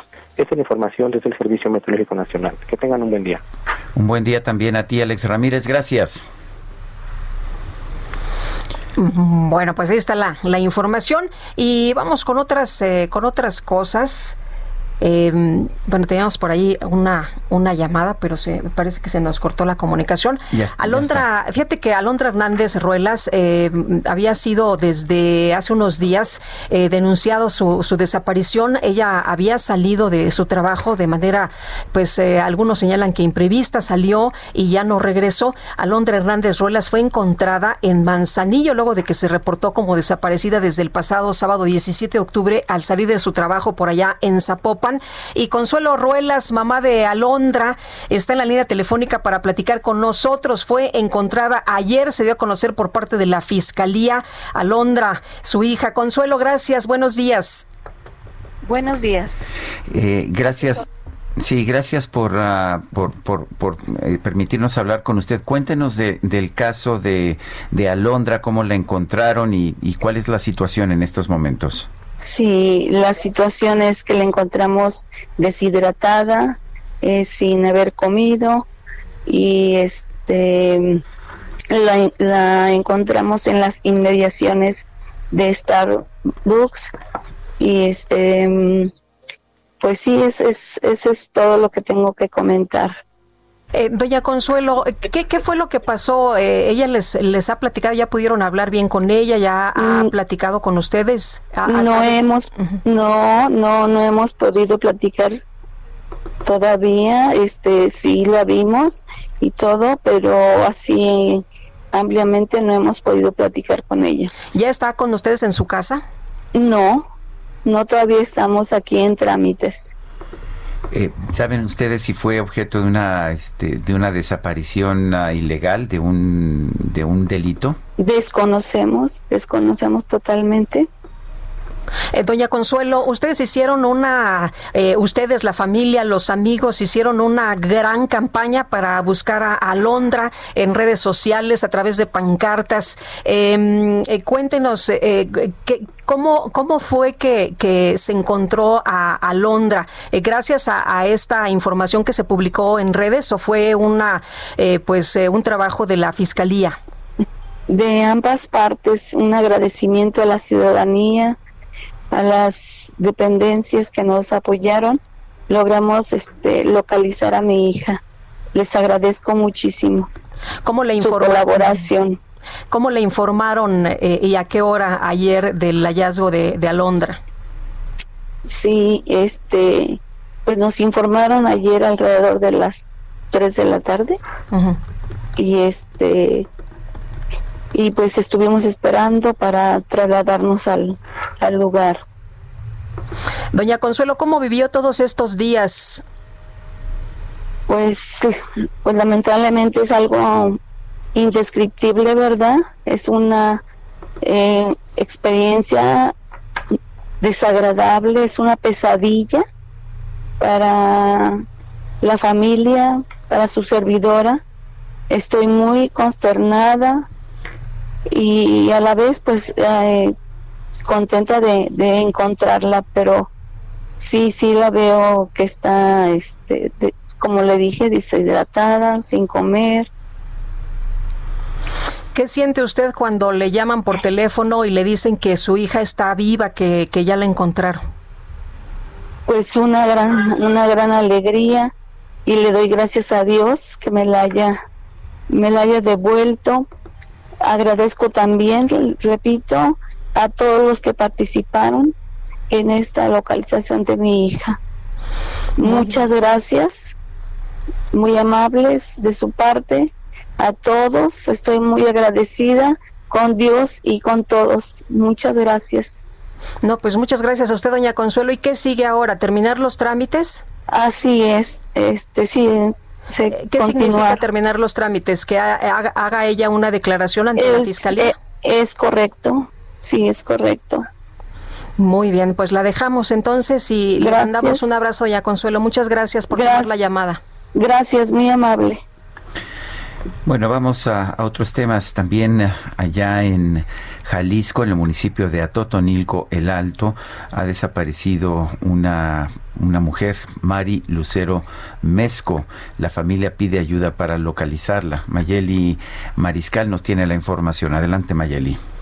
Hola, ¿qué tal? Muy buenos días, Lupita, Sergio, a todo el auditorio. Así es, otro caso de personas no localizadas es el que reportan familiares de Mari Lucero Meso Molina, de 26 años, de origen eh, peruano, quien desapareció desde el 13 de agosto en el municipio de Atotonilco, Jalisco, y eh, fue su hermana eh, quien pide a través de un video en las redes sociales la ayuda directamente del presidente Andrés Manuel López Obrador y del gobernador del estado de Jalisco, Enrique Alfaro Ramírez, justamente para agilizar la localización de esta joven. Comentar que, bueno, hay varias versiones alrededor de este caso. Una de ellas habla justamente de que ella se encontraba ya viviendo en México desde el 2015 y en Atotonilco pues estaba luchando por la custodia de su hija menor de cuatro años. Sin embargo, también eh, se habla, eh, de acuerdo a declaraciones de los propios familiares, que entregaron un rescate eh, que se le solicitó. Sin embargo, pues todavía no han tenido eh, conocimiento del paradero de ella. Y además, pues bueno, no es la única eh, persona desaparecida originaria de Perú. También la Fiscalía informó que se encuentra ya realizando justamente investigaciones para eh, localizar también a otras personas que tienen que ver, tres peruanos eh, y un mexicano que tienen que ver eh, con este caso. Estaremos al pendiente, por supuesto, de la información. Mayeli, muchas gracias. Hasta luego, buen día. Hasta luego, muy buenos días. Y para los que dicen que todo va muy bien en México, pues no para las mujeres, ¿no? Las cosas no van muy bien para las mujeres. Ayer vi un eh, tuit de Brujas del Mar y decía, vivir en México es vivir con el corazón roto y un profundo miedo por la vida de las mujeres y las niñas. Por cierto, que entre gritos de justicia y castigo a los asesinos fue sepultada la estudiante de secundaria Ayelín Ixay el día de ayer en Guerrero. 8 de la mañana con 24 minutos nuestro teléfono. Nos gustaría escuchar sus mensajes de WhatsApp 8 eh, 55 20 10 96 47. Repito, 55 20 10 96 47.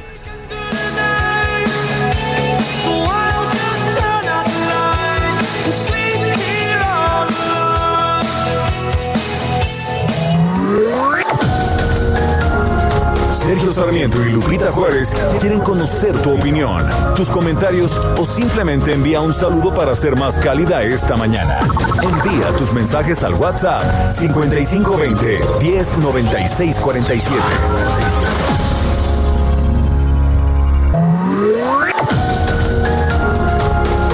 Continuamos con Sergio Sarmiento y Lupita Juárez por El Heraldo Radio. Jaque Mate con Sergio Sarmiento.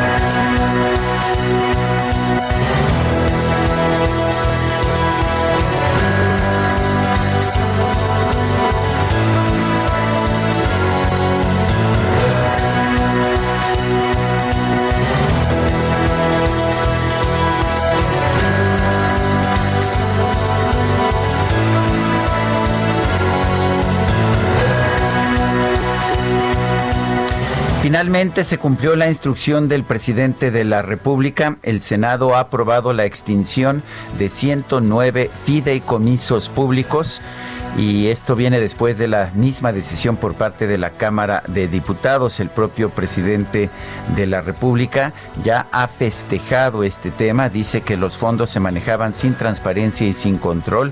No había fiscalización, no se tenían cuentas claras y hay indicios e inclusive denuncias de corrupción por el mal manejo de estos fideicomisos.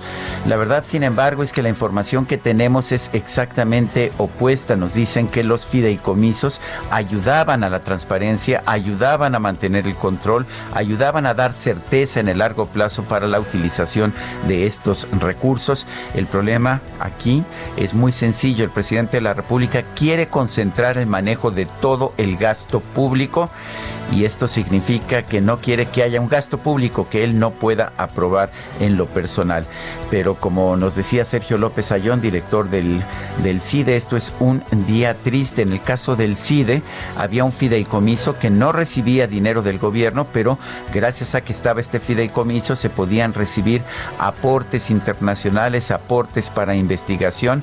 Esto no le costaba un centavo al gobierno y sin embargo hoy desaparece esta útil herramienta.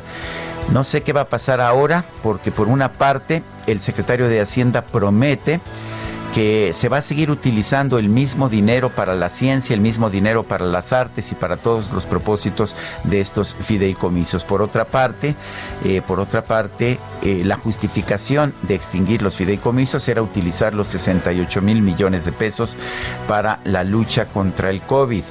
Y el problema está en que ese dinero no se puede usar para las dos cosas. O se mantiene para la ciencia, las artes y otros propósitos, o se utiliza para el COVID, porque si no las cuentas simplemente no cuadran. Yo soy Sergio Sarmiento y lo invito a reflexionar.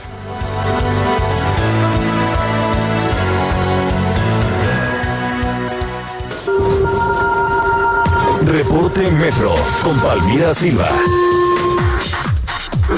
¿Cómo estás, Palmira? Muy buenos días. Hola, muy buenos días, Lupita. Sergio, un saludo a su auditorio. Les informo que hasta ahora registramos afluencia moderada en la red con un intervalo aproximado de paso entre trenes de 3 minutos en las líneas 1, 2, 3 y 9 y de 4 minutos en las líneas 7, 12, A y B. La estación Zócalo continúa cerrada hasta nuevo aviso. Por medidas de prevención, este miércoles la estación Acatitla de la línea A permanecerá cerrada de 9 y media a 17 horas. Les recomendamos tomar previsiones. Recordemos que el metro es una zona de alto riesgo de contagio. De ser necesario utilizarlo, les pedimos continuar extremando medidas de higiene, siempre utilizando correctamente el cubrebocas en todos sus traslados. Esta es la información por el momento. Que tengan un excelente miércoles. Muchas gracias. Igualmente, Palmira, buenos días. Muchas gracias a ti. Hasta luego. Bueno, y vamos, a, vamos hasta Insurgentes. Alan Rodríguez nos tiene información. Adelante, Alan. Lupita Sergio, muy buenos días. Me encuentro en estos momentos en el cruce de la Avenida de los Insurgentes y Calzada de Tlalpan, donde acaba de finalizar una manifestación por parte de trabajadores de limpieza de la alcaldía de Tlalpan. Ellos se manifestaron en diversos puntos de esta alcaldía, como lo es la Calzada San Fernando, el centro de Tlalpan y también en la autopista, en la carretera Picacho a Jusco. Ellos están solicitando la- que se respeten pues sus prestaciones laborales y que también el gobierno de esta alcaldía les pro- lo- les provea los insumos necesarios para trabajar durante estos tiempos que continuamos todavía en pandemia. Quiero informarles que ellos estuvieron bloqueando varias avenidas durante aproximadamente 40 minutos. Sin embargo, la respuesta por parte de las autoridades fue favorable para sus peticiones, por lo cual han ordenado ya el retiro de las unidades y comienza a restablecerse la vialidad en Calzada de Tlalpan con dirección hacia la zona de Cuernavaca, Topilejo y en la Avenida de los Insurgentes con dirección hacia la zona norte de la Ciudad de México. Es el reporte que tenemos. Muy bien, pues muchas gracias, Alan. Gracias, muy buen día, estamos al pendiente. Buenos días, Israel Lorenzana desde Eje 2 Norte y Paseo de la Reforma. ¿Qué sucede? Buen día. Sergio Lupita, muchísimas gracias. Pues fíjate que ya con asentamientos considerables para quien viene a través de la calzada de los misterios y con dirección hacia el Paseo de la Reforma. De hecho, hemos hecho un recorrido prácticamente desde la zona de Fray Juan de Zumárraga. Estuvimos en las inmediaciones de la Basílica de Guadalupe. Y es que fíjate, Sergio Lupita, que bueno, pues se ha dado a conocer por parte de las autoridades que de la Iglesia Católica, bueno, pues eh, que se suspenden los actos litúrgicos aquí en la Basílica de Guadalupe, en la Ciudad de México, los días 11 y 12 de diciembre. Esto para evitar, pues, peregrinaciones masivas y con esto, pues, evitar contagios por COVID-19. Cada año alrededor de 10 millones de peregrinos visitan el Templo Mariano durante los festejos por el Día de la Virgen de Guadalupe y miles de personas pasan la noche en la explanada, en el atrio, así que bueno, pues habrá un operativo importante para evitar esta situación. Por ello, el rector de la Basílica, Salvador Martínez, anunció que este año no va a haber ningún ritual en la Basílica y que el homenaje a la Virgen Morena se va a llevar a cabo de forma virtual. Además advirtió que si finalmente las autoridades deciden no cerrar el templo mariano, solo se va a permitir a los peregrinos pasar frente a la imagen, pero de ningún modo podrían permanecer en el recinto o en sus inmediaciones. Por último, el rector también pidió a los fieles que celebren esta festividad en las propias comunidades de origen, ya sea a nivel parroquial o de barrio o en su familia, siempre buscando pues prevenir estos contagios tras la pandemia de COVID-19. Sergio Lupita, la información que les tengo. Bueno, y es que se reúnen millones de personas, ¿no? Seis millones.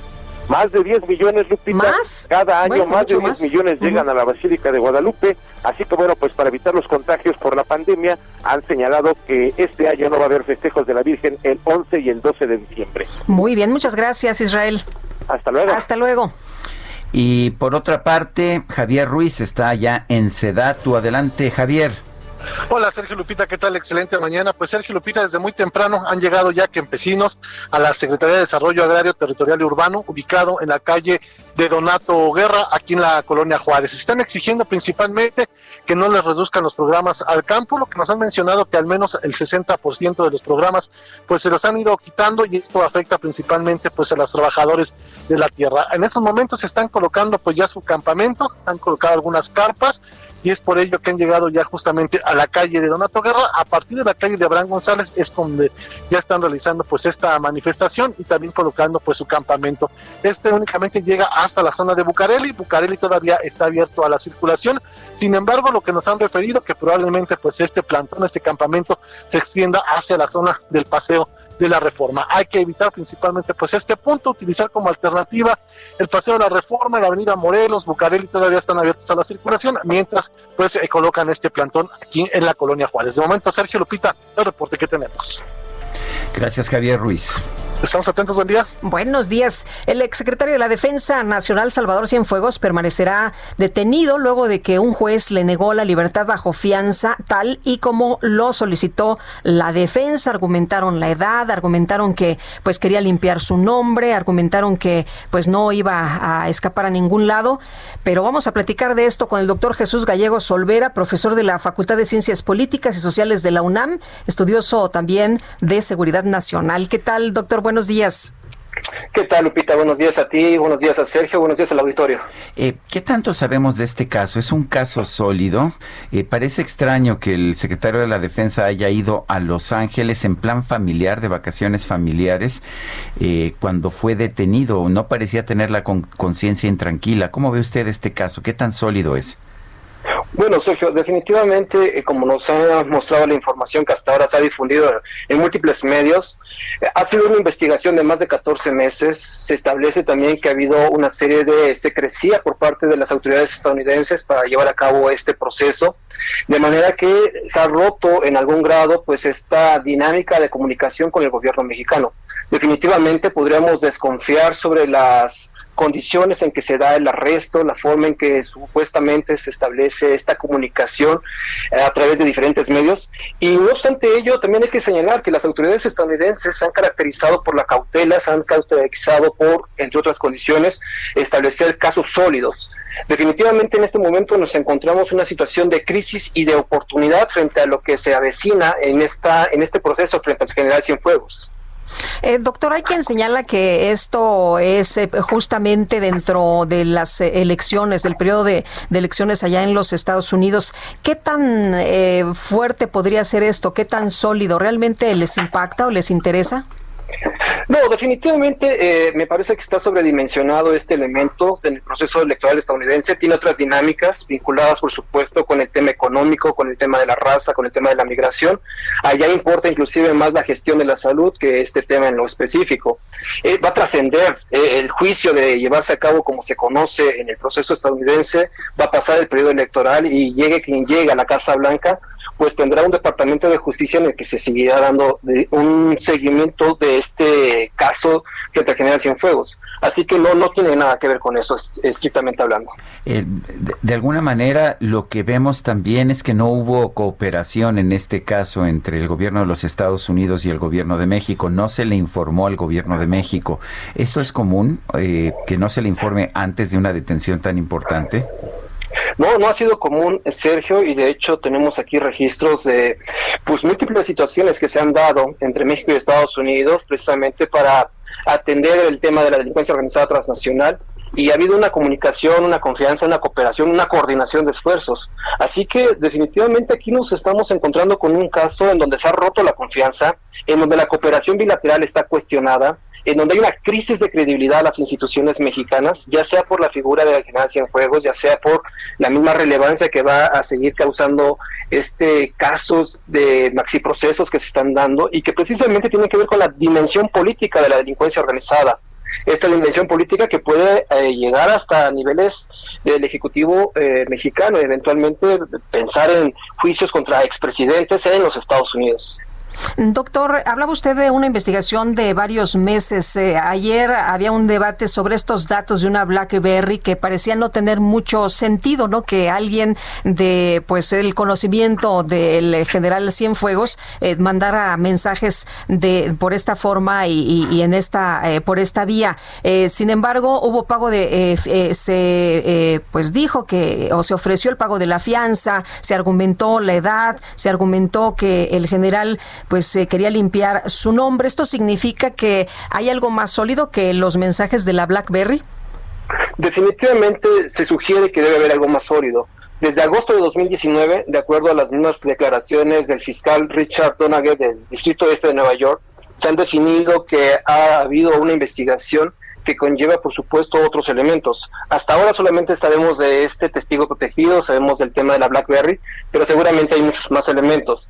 Y en este sentido, pues hay que considerar que se está debilitando a México con este tipo de decisiones, porque definitivamente afectan a una de las instituciones más fuertes que tiene nuestro país, el ejército, las Fuerzas Armadas, y de alguna manera también considero esto está destruyendo no solamente la confianza entre ambos países, sino que está generando una nueva dinámica en la relación a partir de la cual México tendría que pensar cuál es la, eh, eh, la condición con la que tendríamos que trabajar en los próximos meses y años con los Estados Unidos en materia de delincuencia organizada transnacional. Bueno, el, este, eh, este juicio entonces va a durar varios años, ¿verdad? Pase lo que pase y el, el exsecretario lo va a tener que enfrentar de alguna manera eh, pues en la cárcel. Sí, en una situación de reclusión, no varios años, quizá meses. eh, eh, entendamos que la dinámica del proceso judicial en los Estados Unidos también se acompaña de la búsqueda de una justicia expedita, pero sí podemos pensar que estos meses van a trascender al proceso electoral de los Estados Unidos que en un par de semanas se va a definir. Bueno, pues yo quiero agradecerle, doctor Jesús Gallego Solvera, profesor de la Facultad de Ciencias Políticas y Sociales de la UNAM, el ah, haber ah, conversado con nosotros esta mañana. Gracias Sergio, gracias Lupita, un placer siempre y excelente día para ambos. Muchas gracias, igualmente. A ver, a las 8 de la mañana con 34 minutos concluyó la aprobación ya en lo particular, se había aprobado ya en lo general, pero concluyó ya la aprobación en lo particular del dictamen eh, que reforma diversas leyes, es el dictamen de la extinción de fideicomisos y se remite al Ejecutivo Federal. Ya es un hecho la extinción de estos fideicomisos. Son las 8 de la mañana con 44 minutos. De hecho, las cosas también en materia fiscal están cambiando. Ya estábamos en una situación ah, en que se están aplicando reglas ah, complicadas. Ayer, de hecho, se aprobaron en la Cámara de Diputados nuevas reglas, nuevas reglas de supervisión, de posibilidad de que el SATA entre en los domicilios de los contribuyentes. Eh, pero estamos viendo, de hecho, una situación en que pues parece que los, los contribuyentes estamos cada vez más... ah, eh, pues más indefensos ante el SAT. Vamos a conversar con Rafael Lores, eh, Lores Espinosa, él es director de CPA Visión y es un especialista en materia fiscal. Rafael Lores Espinosa, buenos días, gracias por tomar la llamada. Buenos días, Sergio, Lupita. Eh, aquí estamos a sus órdenes. Rafael, en primer lugar, no sé si es demasiado pronto, pero ayer aprobaron nuevas reglas en la miscelánea fiscal. ¿Ya, ya tuviste oportunidad de verlas? Pues sí, mira, la verdad es que ya nos aventamos un clavado desde las propias iniciativas.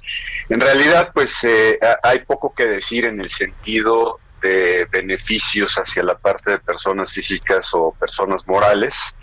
Eh, todo aquello que presentó eh, eh, el Consejo Coordinador Empresarial y los demás organismos respecto a la posibilidad de pues promover la inversión, pues se echó para atrás. Y, y sí ves una reforma donde pues prácticamente eh, el enfoque está hacia la parte recaudatoria, ¿no? Donde eh, pues ya existe la posibilidad del bloqueo directamente eh, a plataformas cuando estas no retengan lo que tienen que retener, llámese pues todos estos servicios que estamos ya tan acostumbrados a utilizar. Eh, en fin, hay una serie de, de- de cuestiones que pues simple y sencillamente eh, pues promueven eh, la facilidad de la autoridad para moverse muy rápido para recaudar, ¿no? Y más cuando tienes un presupuesto donde pues el 62% del mismo pues representa ingresos tributarios y cuotas de seguridad social, ¿no? Entonces, pues eh, la regla del juego para este año que viene es precisamente la recaudación y el cambio fundamental son estas armas que se le da al propio a los propios SAT para hacerlo y también eh, y muy importante el uso de la tecnología, el uso de la de la parte digital para efecto de hacer efectiva estas auditorías a través también del uso del buzón tributario, ¿no? Entonces, la realidad es que se nos vienen tiempos muy complicados. En, un, en una estadística que sacamos de, de más de 1.400 empresas eh, que atendemos, eh, pues resulta que vemos una caída eh, sí significativa en el número de personas eh, en la nómina desde enero a septiembre, prácticamente un 7% de empresas muy, muy grandes. Eh, pero lo que más nos preocupa es que en el propio mes de septiembre vemos una caída eh, espectacular en el monto de las percepciones de la nómina que todavía queda dentro de las mismas, ¿no? O sea, el efecto que se está teniendo en la empresa grande eh, respecto a, su nómina, el gasto en la nómina se está dando ahorita, en estos momentos, en, en lo que es septiembre y octubre. Y eso tiene un impacto en el impuesto sobre la renta retenido, donde también se está reduciendo un porcentaje enorme comparado enero contra septiembre, del 42% de, de decremento. O sea, el fisco va, de- va a recaudar de estas grandes empresas en, este mes 42% menos de lo que recaudaba físicamente en enero. Si esto lo extrapolamos al año dos, eh, eh, que sigue, al año 2021, pues eh, y con un presupuesto basado en la parte positiva, no te cabe la menor duda de que el ámbito de estar cobrando por parte de la autoridad, no nada más a las empresas grandes, ojo, eh, no nada más a las empresas grandes, porque pues ahí ya se va a acabar, pues va a tener que llegar a, las eh, auditorías masivas a través de medios digitales y a través del buzón eh, tributario. Eso es, ese es el panorama que yo estoy viendo y, y sí me preocupa porque pues la realidad, eh, como vemos a los contribuyentes, creo que eh, la gran mayoría de la empresa mediana pequeña pues no están preparados para este embate de pues algoritmos y demás determinando partidas eh, no deducibles y, y cuestionamientos a las mismas, ¿no? Entonces, pues este viene viene muy complicado, eh, Sergio, muy muy complicado. Oye, en el caso de, de esta situación que se discutió del artículo 45 para que se modifiquen y se modernicen los procedimientos de visitas, eh, ¿cómo lo ves que puedan realizar eh, ahí pues prácticamente una investigación, una inspección dentro del domicilio fiscal del contribuyente?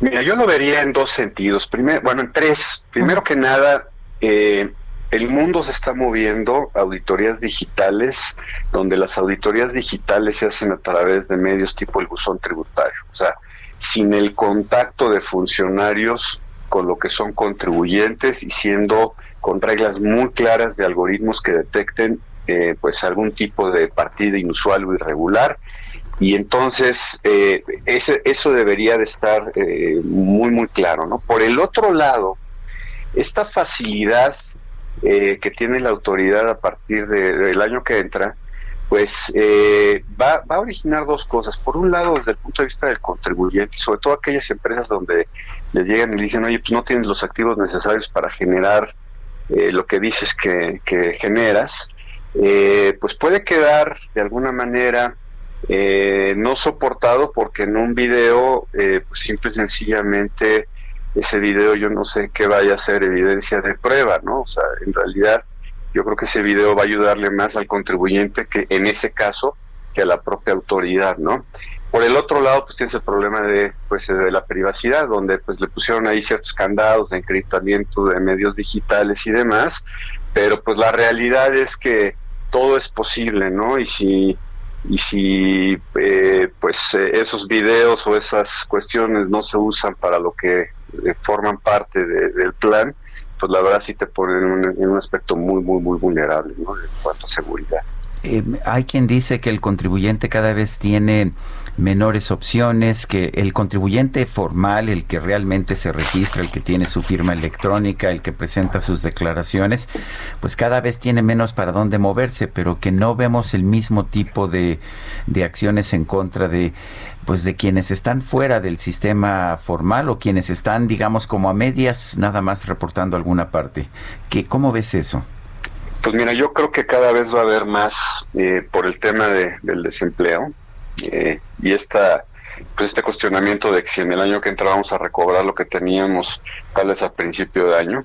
Eh, la verdad está muy complicado. Eh, yo siento que mucha gente se va a mover más hacia, hacia el tema informal y cada vez lo, mes- lo ves más, ¿no? En redes sociales, la cantidad de gente vendiendo cosas, en fin, es, es- es impresionante. Entonces yo creo que yo creo que se está motivando a través de la más de, más presión hacia el cautivo el hecho de que la las personas se vayan a complementar sus ingresos en un medio eh, informal, ¿no?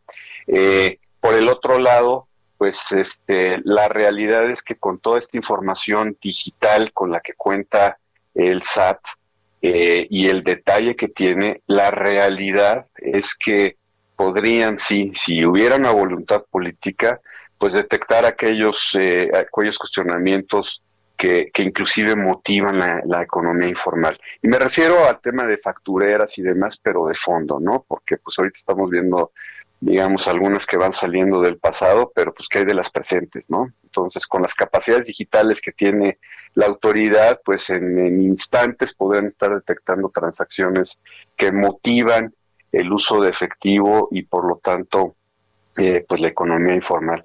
Veo un panorama verdaderamente complejo. eh, la verdad es que eh, cuando estás eh, pegado a estos grandes corporativos y ves las circunstancias y los solos que están, pues nada más te imaginas lo solo que está la empresa mediana y pequeña y, y las personas físicas, ¿no? Que pues este pues vamos a entrar, yo creo, en una economía muy complicada y que puede denominarse hasta como de guerra, ¿eh? la verdad, sinceramente como la veo.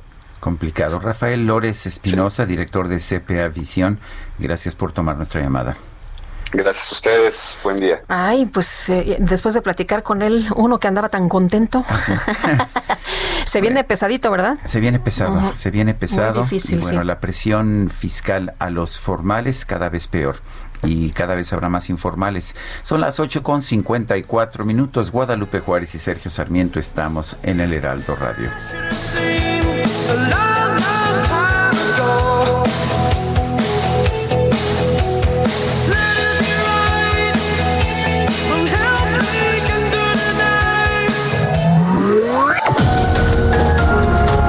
Sergio Sarmiento y Lupita Juárez quieren conocer tu opinión, tus comentarios o simplemente envía un saludo para ser más cálida esta mañana. Envía tus mensajes al WhatsApp 5520 109647.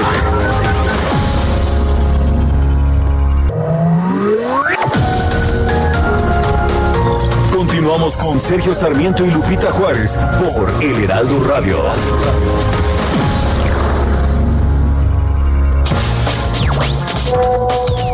Sergio Lupita, buenos días. Habla Juan Manuel Salinas de la colonia Roma.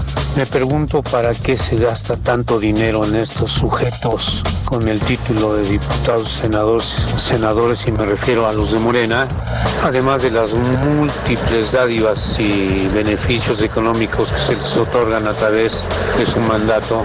Si Andrés Manuel dice salten ranas, ellos solamente preguntan cuánto. Sabemos que ellos obedecen ciegamente, ellos sí tienen este, obediencia ciega a lo que dice Andrés Manuel. No tienen criterio, no tienen voluntad. Yo creo que deberían de eliminarlos de la nómina gubernamental. Un abrazo a todos, hasta luego. Buenos días, mi nombre es María Dolores Silva y primero que nada saludarles, Sergio Lupita, muchas felicidades por su valentía de crítica y bueno, pues mi admiración a ambos. Lo único que quiero comentar es que da una infinita tristeza que hayamos quedado en manos del gobierno que tenemos, la verdad, pues no merecemos esto, pero bueno.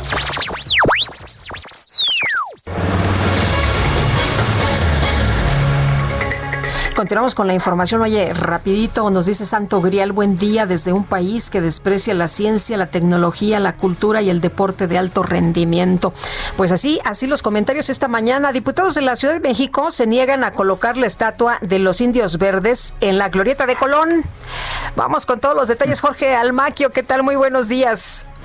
Hola, ¿qué tal Lupita? ¿Cómo te va? Buenos días, Sergio, amigos, muy buenos días. Así es, diputados locales rechazaron una propuesta en la que le pedían a la jefa de gobierno, Claudia Sheinbaum, colocar a los indios verdes en la glorieta donde se encontraba la escultura de Cristóbal Colón, que está en estos momentos en mantenimiento. La propuesta de urgente lluvia resolución fue presentada por el diputado Miguel Ángel Álvarez Melo, quien argumentó que Sheinbaum Pardo convocó a una reflexión colectiva de lo que representa la escultura de Colón y sus- los orígenes de los mexicanos y con este argumento, bueno, pues dijo, vamos a poner ahí a los indios verdes, pero escuchemos cómo, cómo lo dijo.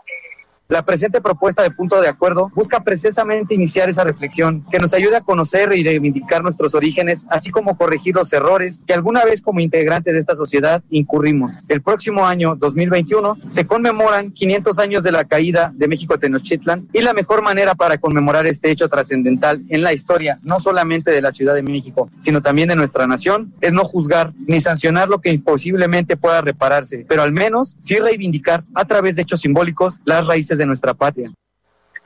Bueno, el diputado del PRD, Jorge Gaviño, resaltó la personalidad de guerreros y conquistadores que tienen Izcoatl y Aguizot, comparándolos con Cristóbal Colón en su calidad de conquistadores y guerreros, por lo que pidió reflexionar sobre el tema y votar en contra de este punto de acuerdo. Al final, bueno, la propuesta se rechazó con cuatro votos a favor, 28 en contra y cuatro abstenciones, y bueno, pues eliminaron esta propuesta de poner a los indios verdes en el lugar en donde se encuentra Cristóbal Colón.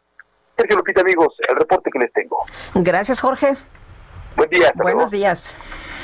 Pues imagínate, la propuesta es poner a los indios verdes bastante feos, Oye, que ¿verdad? no, que- pero aparte que no hay otros temas No, bueno, eh, importantes que le preocupan a la ciudadanía, que son de urgente, esos sí son de urgente y obvia resolución. Bueno, son las 9 de la mañana con cuatro minutos. Tenemos ya en la línea telefónica a Agustín Basabe, nuestro analista político. Agustín, ¿cómo estás? Buenos días. Buen día, Sergio. Eh, buen día, Lupita. ¿Cómo les va? Bien, buenos días. A ver, cuéntanos tus reflexiones sobre, sobre el general Cienfuegos. Pues, eh, bueno, me parece que no, no hemos calibrado todavía eh, las repercusiones que va a tener este caso, porque suponiendo que se comprueben las acusaciones, eh, hay que partir del principio de presunción de inocencia, tampoco el hecho de que lo diga las autoridades de Estados Unidos lo hacen verdad revelada, eh, habrá que habrá que esperar, pero si si se llega a comprobar como se comprobó, por ejemplo, en el caso de de la ex eh, SAR antidrogas del general Gutiérrez Rebollo, en su momento, que también era un eh, muy importante cuadro del, del ejército mexicano, pues hombre, eh, se va a demostrar dos cosas que al presidente López Obrador le tienen que cambiar un poco el tablero. Una es que ya no puede soslayar la corrupción del gobierno del presidente Peña Nieto, porque siempre se va contra Calderón, por- por- porque es donde están sus, digamos, sus, sus rencores, pero eh, parece que no le interesa mucho eh, combatir o, o más bien llamar a cuentas, llevar ante la justicia al expresidente Peña Nieto. Y la otra que es más importante todavía es, pues que queda claro que los militares también se corrompen, que queda claro que son seres humanos y que cuando se les pone en, lugares en donde hay mucho dinero, mucho poder, en donde existen estas presiones eh, para corromper, pues ellos también caen, son, son, son seres humanos que también caen en esas tentaciones y eso debería de hacer cambiar de opinión al presidente. Eh, sobre, porque, a ver, él está recurriendo a, las Fuerzas Armadas para casi todo, en buena medida, porque los considera no solamente eh, obedientes y disciplinados, que eso a un presidente de rasgos autoritarios como él le es muy importante que le obedezcan, que se hagan las cosas como él dice, sino también porque los considera más honestos que, que los miembros de otras eh, secretarías, de otras instituciones del gobierno mexicano.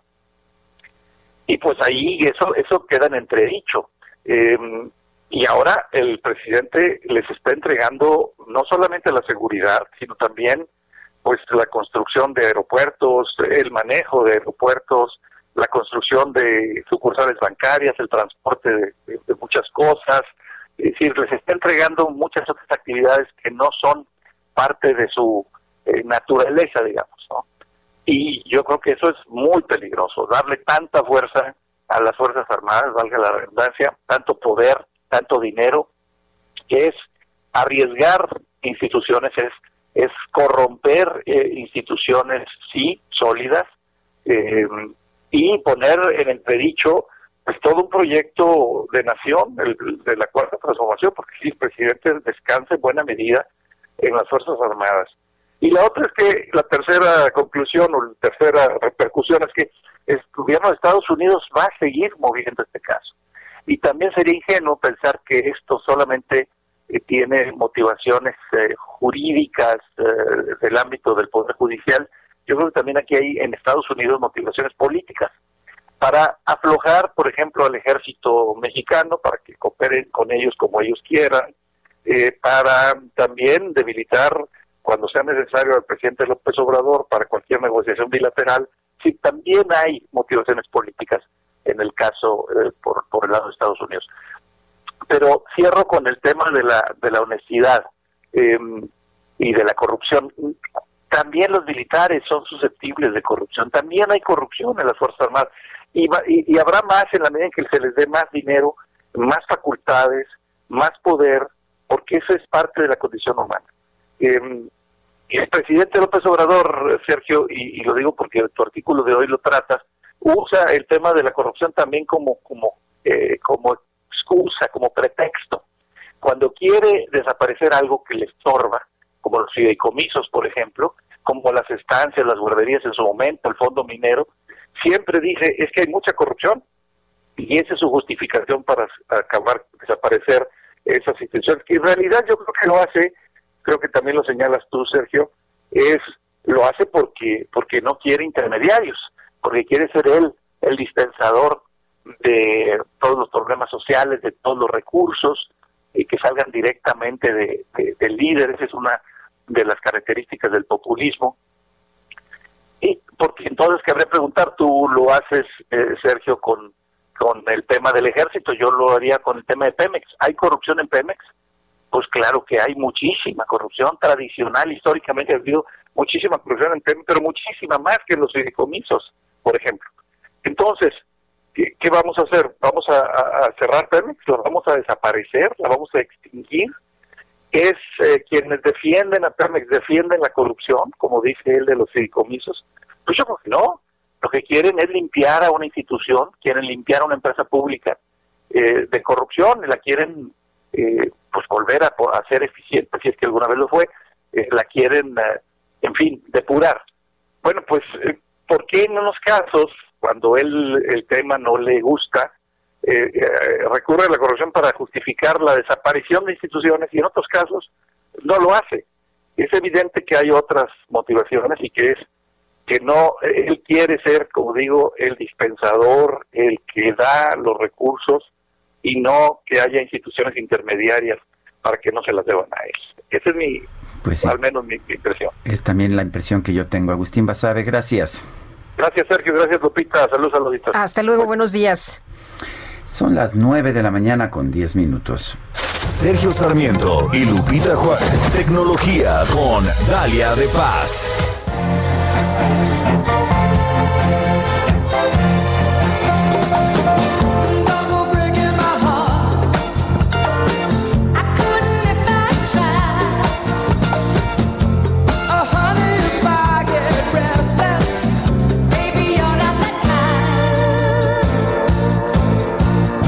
¿Estará bailando igual que nosotros Dalia de Paz?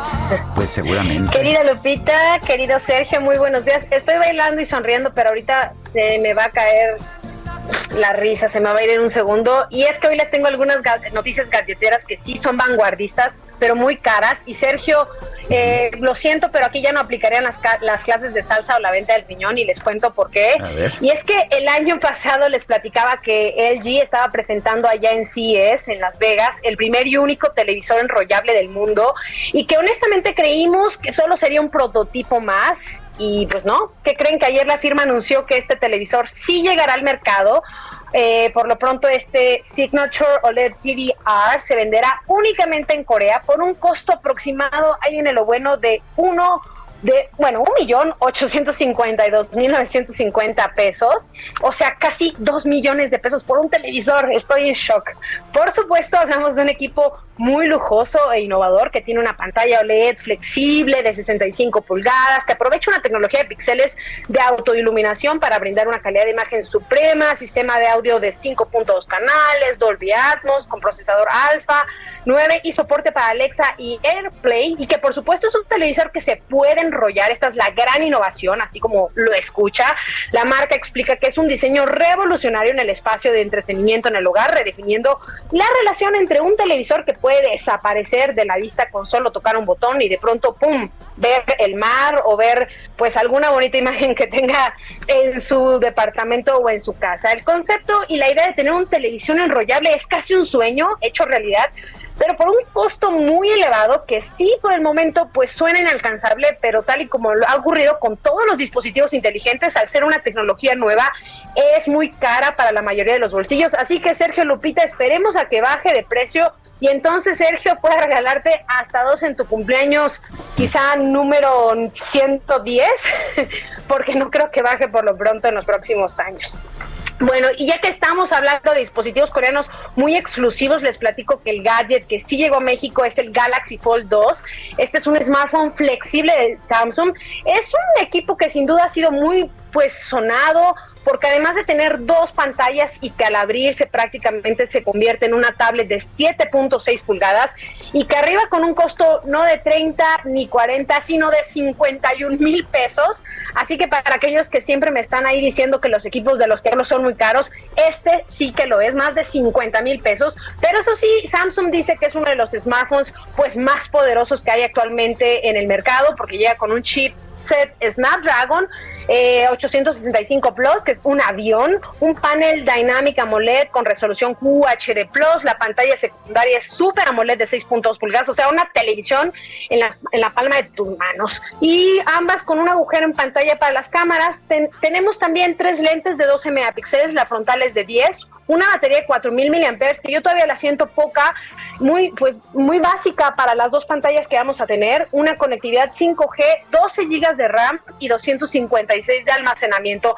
El equipo eh, es plegable, se siente pues mucho más sólido y fuerte que su antecesor, que hay que recordar que con la primera generación tuvieron muchas fallas, así que trabajaron ahí en mejorarlo y parece que en esta ocasión quedó muy bien. Me preguntan que para quién es este equipo. Bueno, pues para aquellos que aman ser multitasking, o sea, que quieren hacer muchas tareas a la vez, que a veces es imposible.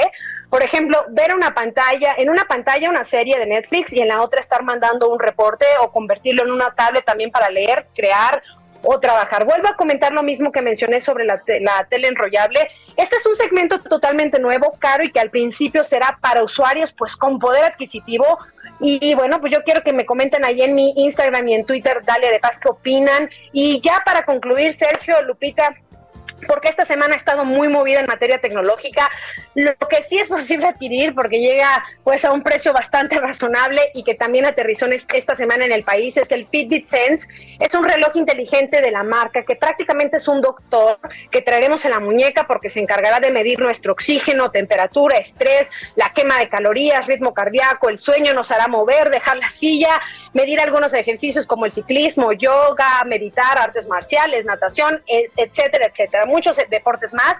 Y también se convertirá en una extensión más de nuestro cel porque recibiremos todas las notificaciones y hasta podremos pagar con él. Ya lo estoy probando, así que les iré compartiendo mis impresiones en los próximos días ahí en mi Instagram y Twitter. Dale de paz. Sergio, sé que eres un galletero de corazón, pero por favor no nos pidas de cumple dispositivos ca- tan caros y mejor yo digo que nos vayamos a bailar a la azotea para ahorrarnos todos estos este gran presupuesto, Sergio. Sí, bueno, no, no, no te voy a pedir una, una tele enrollable, de, por supuesto que no, pero bueno, Oye, con dos millones te compras una casa. pues este, Un depas mínimo, vámonos a una casa ya, lo compremos entre los tres ahí en Cuernavaca. bueno, no, pues seguiré, seguiré viendo mis, este, mis, ah, mi- mis películas no en una televisión enrollable, sino en mi celular. ¿Qué te parece? Muy bien, en una pantalla. ¿O quieres este plegable? ¿Qué te parece? No. ¿Les, gustó la idea de tener dos pantallas? A mí no me convence. No, yo, ya, a mí me gusta un buen teléfono con una sola buena pantalla y con una buena calidad. Sí, a ver cómo les va a estos dos segmentos. Sergio Lupita, les mando un abrazote. Gracias. Gracias. Dalia. Son las 9 de la mañana con 16 minutos. Hay una serie de eventos o situaciones que están definiendo el comportamiento del tipo de cambio. Y bueno, ¿cómo, cómo, ¿qué podemos esperar en este mercado siempre tan especial del tipo de cambio? En la línea telefónica, el licenciado Jorge Arturo Gordillo Arias, director de análisis económico y bursátil de Cibanco. Eh, Jorge Arturo Gordillo, buenos días. Gracias por tomar la llamada. ¿Qué tal, Sergio? Buenos días. La- Perdón, Buenos gracias días. Jorge. Sí, la primera pregunta, mucha gente se sorprende de la relativa estabilidad del peso a pesar de, pues a pesar de todo lo que hemos visto de la pandemia y de los problemas económicos. ¿A qué se debe? Eh, Tal cual, eso es lo que más nos preguntan. La gente está sorprendida por el reciente evolución del tipo de cambio. Y, y, no- y nosotros queremos, siempre los contextualizamos primero. Decimos qué es lo que, que presionó en un principio el tipo de cambio. Recordar que el peso estaba cotizando antes de la pandemia, cuando todavía estaba el virus en China, alrededor de los 18.50, interbancario. Y una vez que se salió de China, que empezó a, contaminarse en todo el mundo, eh, los mercados empezaron a ponerse en pánico, nerviosos, no sabían qué efecto podía tener y alcanzamos hasta los 20, más arriba de los 25 pesos por dólar. Entonces es la pandemia lo que en verdad ha presionado al tipo de cambio. Entonces es normal, o debería ser normal, que el tipo de cambio con la medida que se va evolucionando o, manejando o, este arreglando el problema de la, del- de la situación sanitaria, el tipo de cambio debería de regresar a los niveles previos.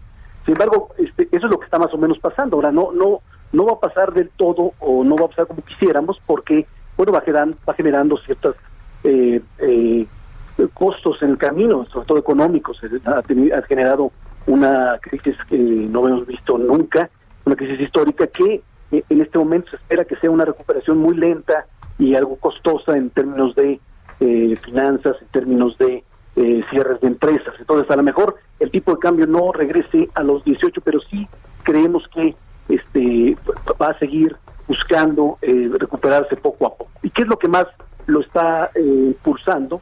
Es todo lo que el manejo, sobre todo externo de la pandemia. Estados Unidos y los bancos centrales del mundo han inyectado cualquier cantidad de dinero este, eh, a, los mercados de manera escandalosa, tienen su tasa de interés en casi el 0%, y bueno, esto tratando de incentivar a eh, que, los bancos vuelvan a prestar y vuelvan a reactivar la economía. Pero bueno, la, la mayoría de las ocasiones lo que sucede con esto es que los inversionistas al no ver rendimientos atractivos en Estados Unidos regresan su dinero o van a buscar otras, otras alternativas en, países emergentes, en otros lados, y se vuelven a, a- incentivar la inversión financiera.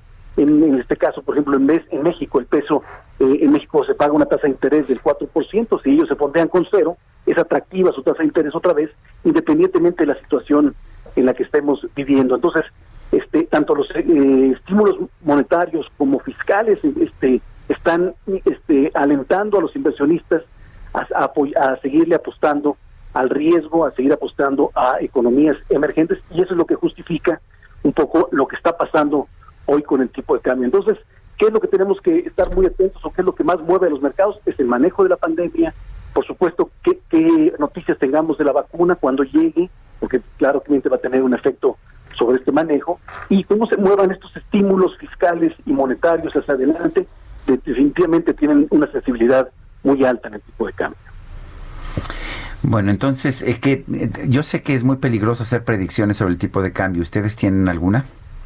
Sí, nosotros eh, creemos que eh, en el corto plazo todavía vamos a ver, eh, todavía creemos que esta, este mes seguirá siendo volátil por, porque estos temas de estímulos monetarios, de elecciones en Estados Unidos van a generar algo de preocupación la elección es el 3 de noviembre, a lo mejor vamos a ver mucho movimiento, pero una vez que se anuncie la aceptación de las primeras vacunas, que creemos que va a ser a finales de noviembre en Estados Unidos y Europa, esto no significa que ya nos vamos a vacunar, pero sí, sí en el hecho de que ya la acepten las autoridades, a los mercados financieros les va a caer muy positivo y, podremos ver a un tipo de cambio eh, cerrar muy cercanos a los 21 pesos por dólar a final de año y quizá eh, cotizar en los 20 en, en la primera mitad del próximo año. Esa es toda esta euforia de que va a haber una reactivación, lo va a contemplar bien el mercado. Si no lo, no logra tener una contención del virus en, en la segunda mitad de- del próximo año, pues a lo mejor veremos preocupaciones otra vez. Y en, los temas internos sí le afectan al tipo de cambio, pero más en el mediano plazo. O sea, sí, el mercado se va a fijar en cómo maneje las finanzas públicas este gobierno, este qué, qué pase con las calificadoras, si nos bajan la calificación porque están preocupados por el manejo de Pemex, CFE, este, eh, qué pase en las elecciones de mediado de año, el próximo año, si, si hay eh, posibilidad de que vengan reformas que no le gusten al mercado. Esas cosas sí pueden afectar tipo de cambio, pero van vamos a verlas más hacia el- a finales del próximo año o en dos años. Bueno, pues muchas gracias Jorge Arturo Gordillo Arias, director de análisis económico y bursátil de Cibanco. Son las 9 con 22 minutos.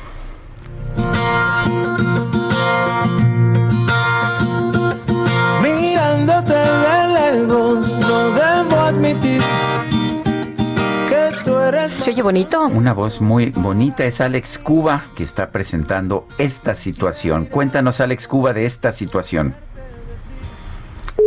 ¿Se cortó? Esta situación, Ah, ahí está. eh, Alex Cuba, ¿cómo estás? Cuéntanos de, de este sencillo que estás dando a conocer. Sí, es que, bueno, es, es el es el último sencillo ya, ya de, de, mi, de mi más reciente producción, titulada. Y quisimos ah, quisimos sacarlo como sencillo, también esta vez por por, por la respuesta que ha tenido el tema en, en, fans y demás. Es una canción muy vulnerable, pero con un, con un mensaje muy claro y, romántico, ¿no? Entonces, eh, la situación es que este hombre muy enamorado de, de una mujer no encuentra una manera de decirle lo que siente, ¿no? Entonces se siente tímido todo el tiempo y demás, y, y así se va desarrollando la historia de la canción. Alex, eh, ¿siempre ha sido romántico? Yo creo que sí, aunque algunas veces no me, no me lo permito, no, me lo, no lo admito yo mismo. Pero creo que sí. El- cu- cuéntanos, el, dices que es el último sencillo de todo el trabajo. ¿El trabajo cómo se llama? ¿Es un álbum? Es un álbum que se llama Sublime. Sublime, sí. eh, que Ah, ya me lo habías mencionado, sí. De hecho se encuentra que de hecho se encuentra nominado a los Latin Grammy, eh, en dos categorías este año. Bueno, pues entonces ya me imagino que ya lo podemos bajar, lo podemos escuchar en las distintos en los distintos formatos. Exacto, incluso también tiene un video que lo pueden ver en mi canal de YouTube, pero sí el sencillo está disponible en todas las plataformas digitales. ya. Alex Cuba, gracias por presentarnos esta situación. Gracias a ustedes por recibirnos. Espero que, que la canción me, me llene de, de optimismo y de, y de paz y de, y de amor, por supuesto. Muy bien. Gracias Alex Cuba, son las 9 de la mañana con 25 minutos. No será un desacierto, tengo fe de que un día vendrás a darme Sergio Sarmiento y Lupita Juárez quieren conocer tu opinión, tus comentarios o simplemente envía un saludo para ser más cálida esta mañana. Envía tus mensajes al WhatsApp 5520 109647.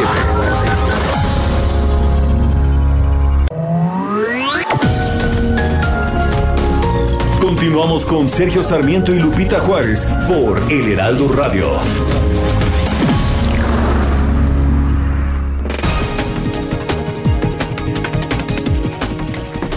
Le tenemos un resumen de la información más importante.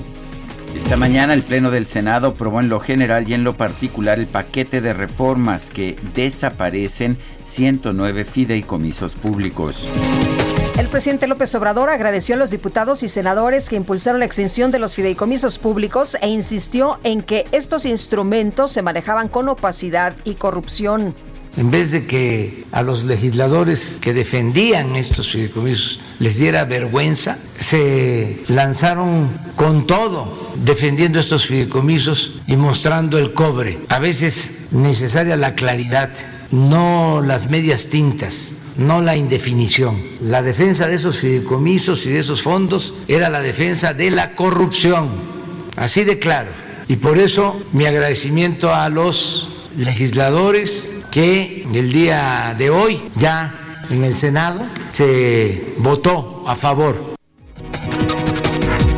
El secretario de Seguridad y Protección Ciudadana, Alfonso Durazo, informó que de agosto a septiembre en todo el país se registró una reducción en la incidencia de los homicidios dolosos del mes de septiembre respecto a agosto hay una baja exacta de 250 homicidios. Es una cifra relevante porque es inferior en 8.4% al mes de agosto. Ya son dos meses al hilo en los que afortunadamente así sea de manera ligera, se muestra una baja que consolida el punto de inflexión y la línea de contención. La Fiscalía General de Jalisco informó que en Manzanillo, Colima, fue localizada con vida la doctora Londra Hernández Ruelas, quien había sido reportada como desaparecida el pasado 17 de octubre en el municipio de Zapopan.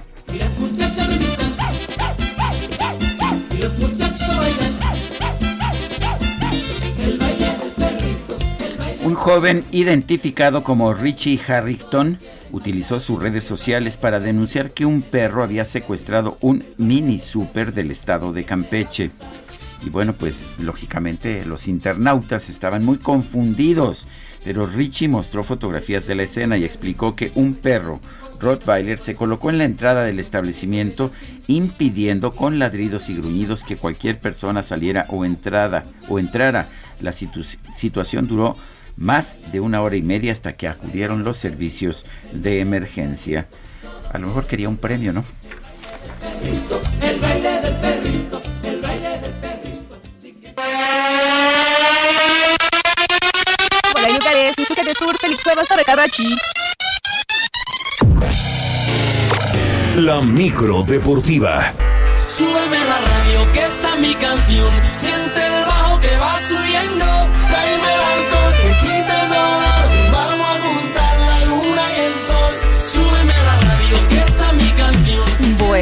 Ya se estacionó la micro aquí en Carrachi. No, hombre, está muy animada, ¿verdad? Mi querido Julio Romero, buenos días. ¿Qué nos tienes esta mañana?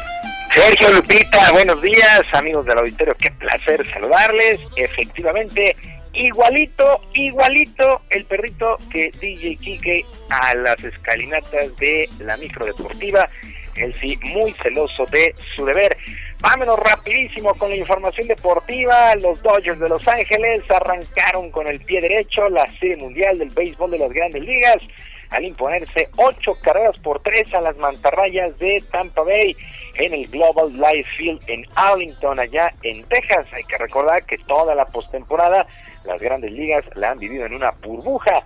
La novena Angelina contó con una sólida salida del estelar Clayton Kershaw, que trabajó por espacio de seis entradas completas. Solamente le conectaron dos hits, le hicieron una carrera, una base por bolas y ponchó a ocho enemigos. Buena, buena salida de Kershaw. En este duelo tuvo participación también uno de los dos pitchers mexicanos con los Dodgers, Víctor González, que en labor de relevo lanzó dos tercios de entrada pero le pegaron dos imparables, hizo ahí una jugada muy espectacular, salió un verdadero trueno al montículo, reacciona muy bien, le da el guantazo, atrapa de aire, tira a segunda y consuma un doble play que llamó la atención del rey LeBron James, quien en su cuenta de Twitter pues eh, prácticamente escribió que atrapada de Víctor González. Bueno, el otro mexicano que estará en esta serie mundial es Julio Urias, quien sabe que muchos, muchísimos aficionados de nuestro país los están apoyando. Los días en el calendario, busco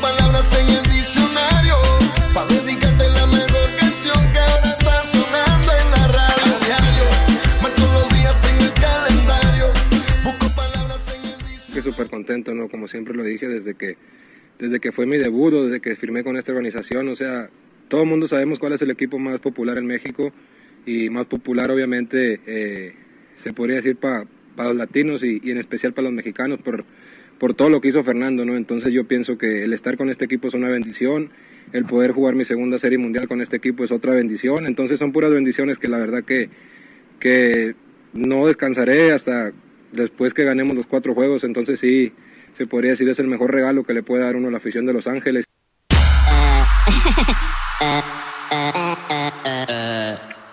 Bueno, pues Julio, Julio Urias, que ha tenido una gran postemporada como relevista. Bueno, para el día de hoy, el segundo a las 7 de la noche, pues así las cosas, con Dodgers en contra de las mantarrayas de Tampa Bay, una serie mundial pues un tanto extraña, pero siempre, siempre atractiva, pues así las cosas con el mundo del béisbol. Y la directiva de las Águilas del América informó que su mediocampista Nicolás Benedetti estará fuera de cuatro a seis semanas luego de la lesión que sufrió en la rodilla en el duelo contra los Esmeraldas de León el pasado lunes por la noche. Los estudios han arrojado una lesión en el menisco y pues tendrá que ir a el quirófano este Darío Benedetti, lo operan este miércoles allá en Guadalajara.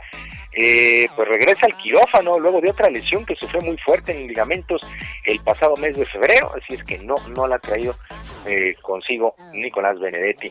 Bueno, también este miércoles a las 9 de la noche se jugará el duelo de ida de la gran final de la Copa MX 2019, que tuvo que parar prácticamente seis meses por el tema de la pandemia en el Estadio Caliente. Los Cholos de Tijuana reciben a los Rayados del Monterrey a las 9 de la noche. Por supuesto, será a puerta cerrada. Ambos equipos llegan con realidades muy, pero muy distintas. Los regios pelean boleto a la liguilla en el Guardianes 2020, mientras que los fronterizos pues pelean por salir en los últimos lugares de la tabla general, ya que están de momento en el sitio 14 de 18, incluso fuera del repechaje. Hay que recordar que en este torneo calificarán 12 equipos, 12 equipos van a calificar a la liguilla a través de un repechaje. Bueno, el duelo de vuelta se jugará el 4 de noviembre en el Gigante de Acero. Y también arrancó la actividad de la Champions League, la jornada 1 en la fase de grupos y en los eh, resultados más destacados el Manchester United en un atractivo duelo venció 2 por 1 al Paris Saint Germain. Lazio se impuso 3 por 1 al Dortmund. El equipo de Chelsea y el Sevilla no se hicieron daño, 0 por 0. Y el Barcelona, contundente, 5 por 1, venció al Ferencváros. Este equipo húngaro, al término del duelo, el técnico de los catalanes, Ronald Koeman, aseguró que hay tiempo para corregir algunos errores antes del clásico del próximo sábado contra el Real Madrid en la Liga Española.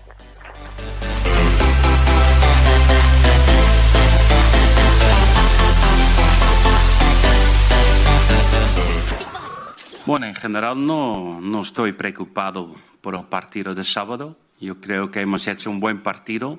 Nos ha costado un poco entrar en el juego con el ritmo de balón que queremos poner. Yo creo que esto a veces es nuestro problema, que si bajamos el ritmo, si bajamos nuestra presión, nuestra agresividad y dejamos jugar demasiado a los contrarios, nos entramos en problemas. Si somos capaces de mandar el ritmo del partido, somos muy buenos. Y...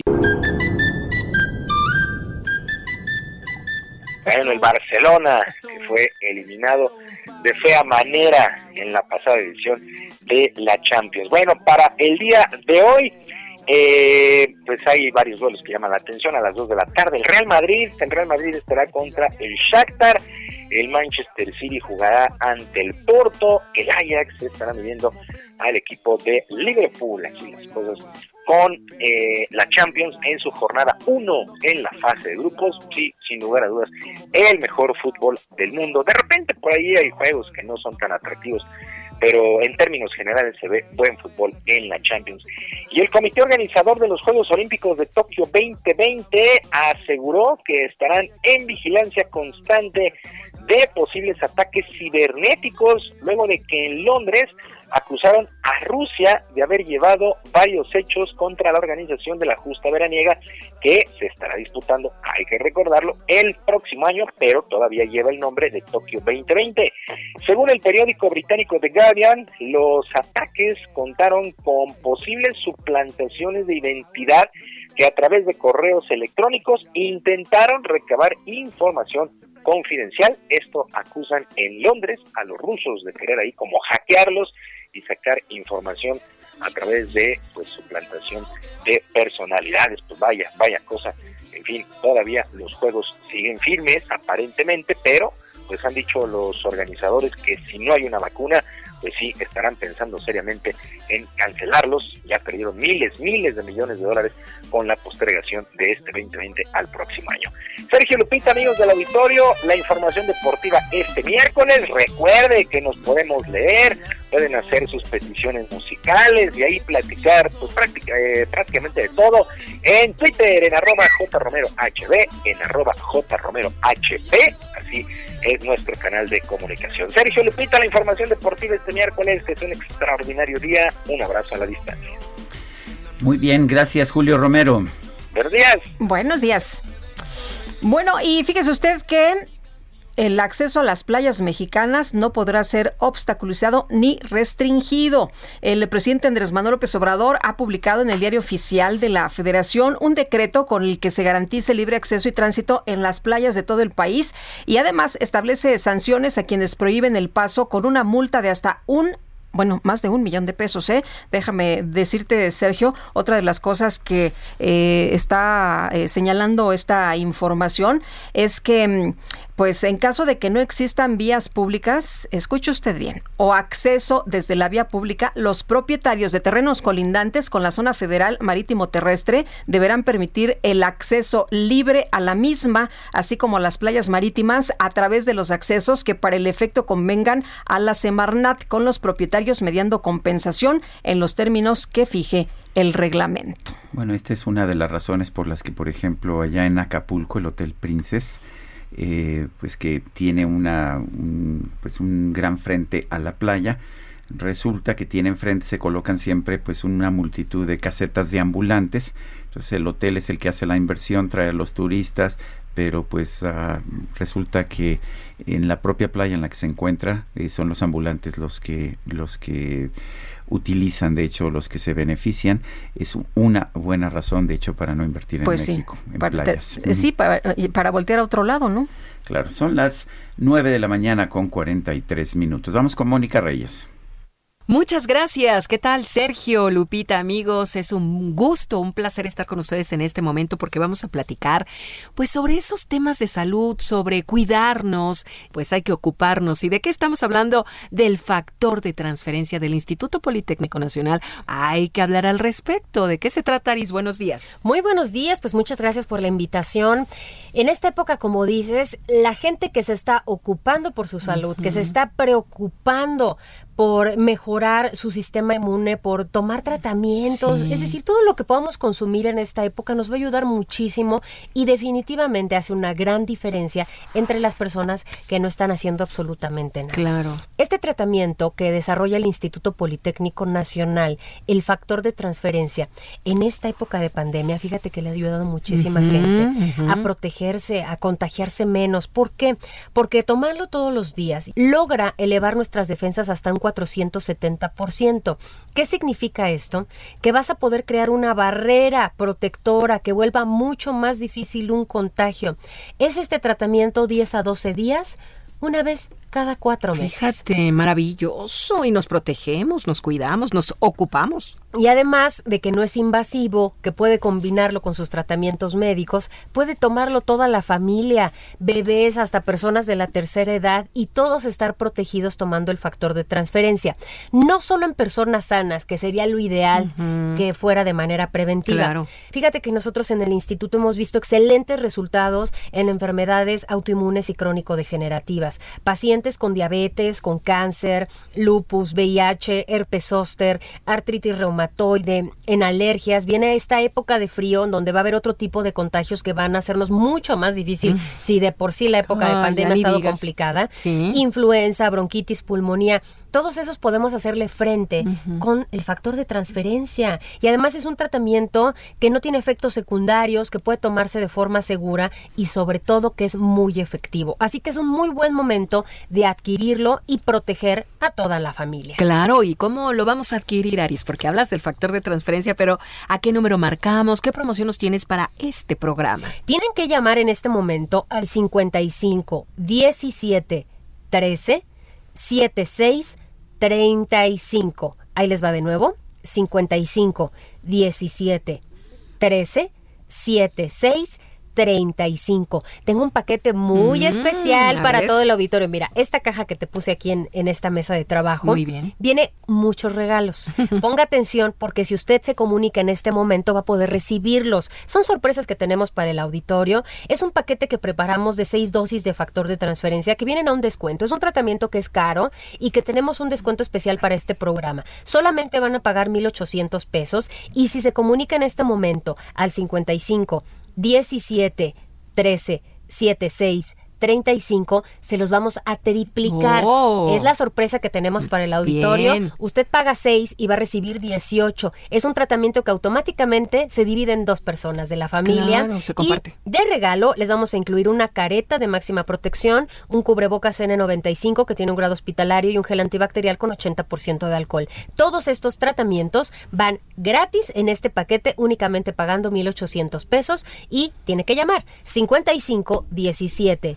13 76 35. El 55 17 13 76 35. Ya no hay pretextos ni excusas, Aris. Hay que tomar el factor de transferencia. Gracias. Gracias. Y digan, por favor, amigos, que lo escucharon en el Heraldo Radio y a llevarse su factor 18 tomas. Continuamos. Gastrolab con el chef Israel Arechiga. Y ya está con nosotros el chef. El ¿Cómo chef- estás, el chef Israel? Sí. ¿Cómo estás, Bueno. Israel? Muy buenos días, Lupita, Sergio, todo el auditorio.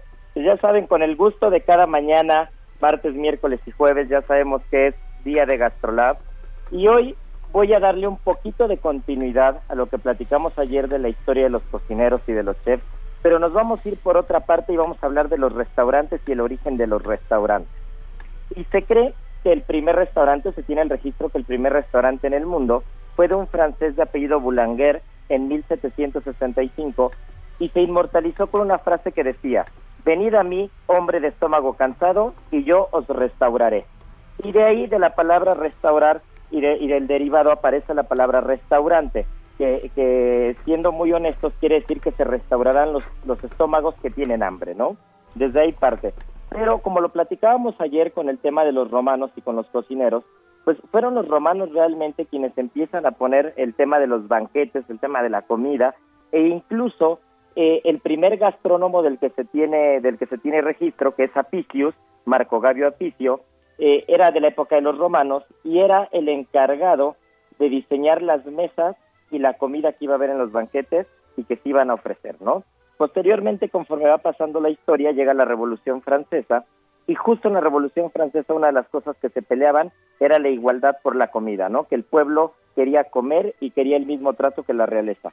Y así es como la comida siempre ha ido ligada un poco a la historia del hombre, ha ido ligada, ese, ese refinamiento ha ido ligado a lo, que, a lo que las personas vamos buscando, siempre vamos buscando mejor producto, vamos buscando comer mejor, y, y posteriormente ya empieza a haber un boom de restaurantes, ¿no? En Londres abrió el primer restaurante en 1879, después en Nueva York el primer restaurante que se tiene registro es el del Mónicos, y entonces va pasando el tiempo, llega un cocinero muy importante, Augusto Escoffier, y él es el que pone realmente todas las bases de los restaurantes y los hoteles. Él pone cómo son las brigadas de las cocinas, cómo tienen que estar divididos los restaurantes, que las cocinas no estén en un sótano o en un subsuelo, sino que tengan un protagonismo. Y así es como nace el mundo de los restaurantes como lo conocemos al día de hoy. Y como siempre decimos, invitar a las personas que nos escuchan que no dejen de ir a los restaurantes en esta temporada, que sigan pidiendo comida, los restaurantes siguen en pie, vayan a su restaurante favorito, vayan al restaurante que les quede cerca, apoyen el comercio local. Y bueno, pues esta es una breve historia de lo que han sido los restaurantes en los últimos siglos.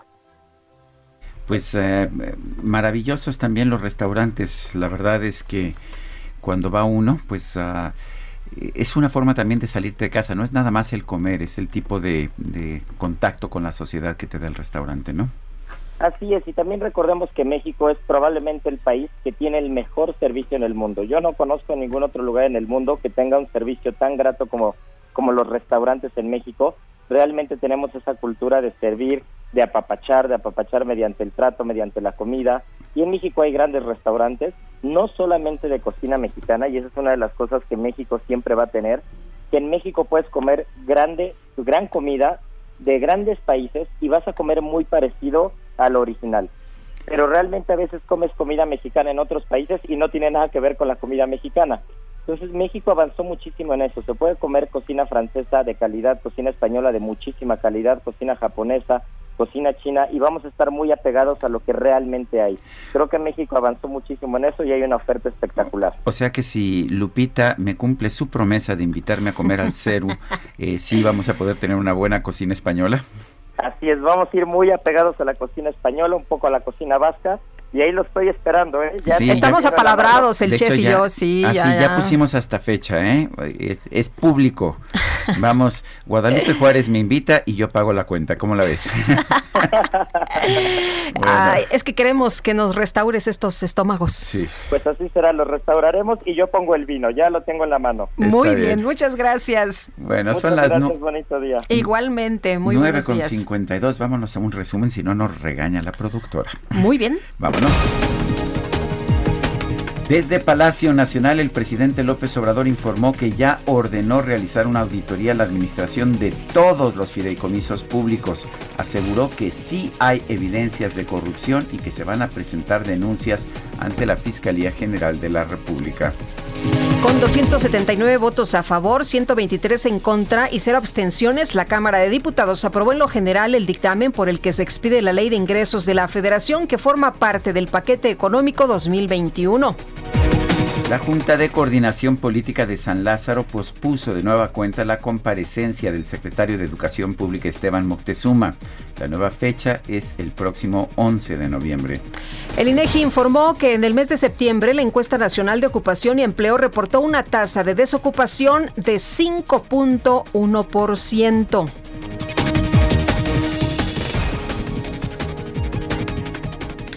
Y en Colombia, la agrupación de música mexicana Mariachi, Haces del Palenque, difundió un video que muestra una interpretación muy especial, ya que fue contratada por un niño de aproximadamente 8 años, quien eh, le pidió a este grupo que cantaran una canción a su mamá y les pagó con sus ahorros, que eran el equivalente a 5 pesos mexicanos también con unas, unas canicas que tenía. El material rápidamente se hizo viral porque muestra el momento en que la joven madre llora, conmovida por el gesto de su hijo. Ay, qué bonito. Y Qué nosotros, historia, ¿verdad? sí, Con qué bonita terminamos. historia. ¿Ya, ya nos bueno, vamos, Quique? Sí, ya, Bueno. nos, ya nos corre, yo no sé por qué. ¿Cómo eres, Quique? ¿Ya ves? Sí, le gusta más a Adela que nosotros, pero bueno. Que ya se va la micro, que vámonos. Vámonos de una vez rápido, son las 9.54, entonces, ¿qué, Lupita? ¿Mañana? ¿Te parece bien? Mañana me parece bien a las 7 en punto, que la pasen extraordinario, que disfruten este día y aquí nos escuchamos mañana tempranito. Y ya vi los ratings, seguimos subiendo, ya vi los ratings. Estamos muy contentos, mi querido Sergio, esta mañana. Seguimos subiendo. Hasta mañana. Gracias de todo corazón.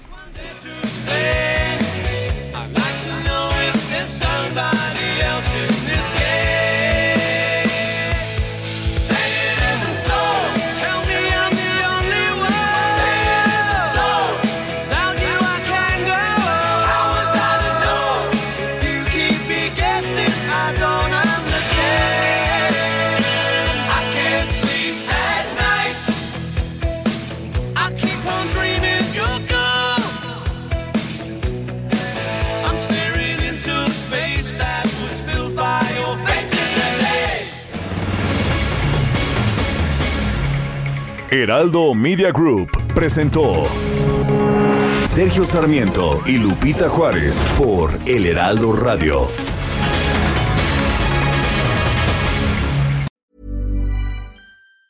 Hi, I'm Daniel, founder of Pretty Litter. Did you know cats tend to hide symptoms of sickness and pain? I learned this the hard way after losing my cat, Gingy. So I created Pretty Litter, a health monitoring litter that helps detect early signs of illness by changing colors, saving you money and potentially your cat's life. Pretty Litter is veterinarian developed, and it's the easiest way to keep tabs on your fur baby's health right at home. Go to prettylitter.com and use code ACAST for 20% off your first order and a free cat toy. Terms and conditions apply. See site for details.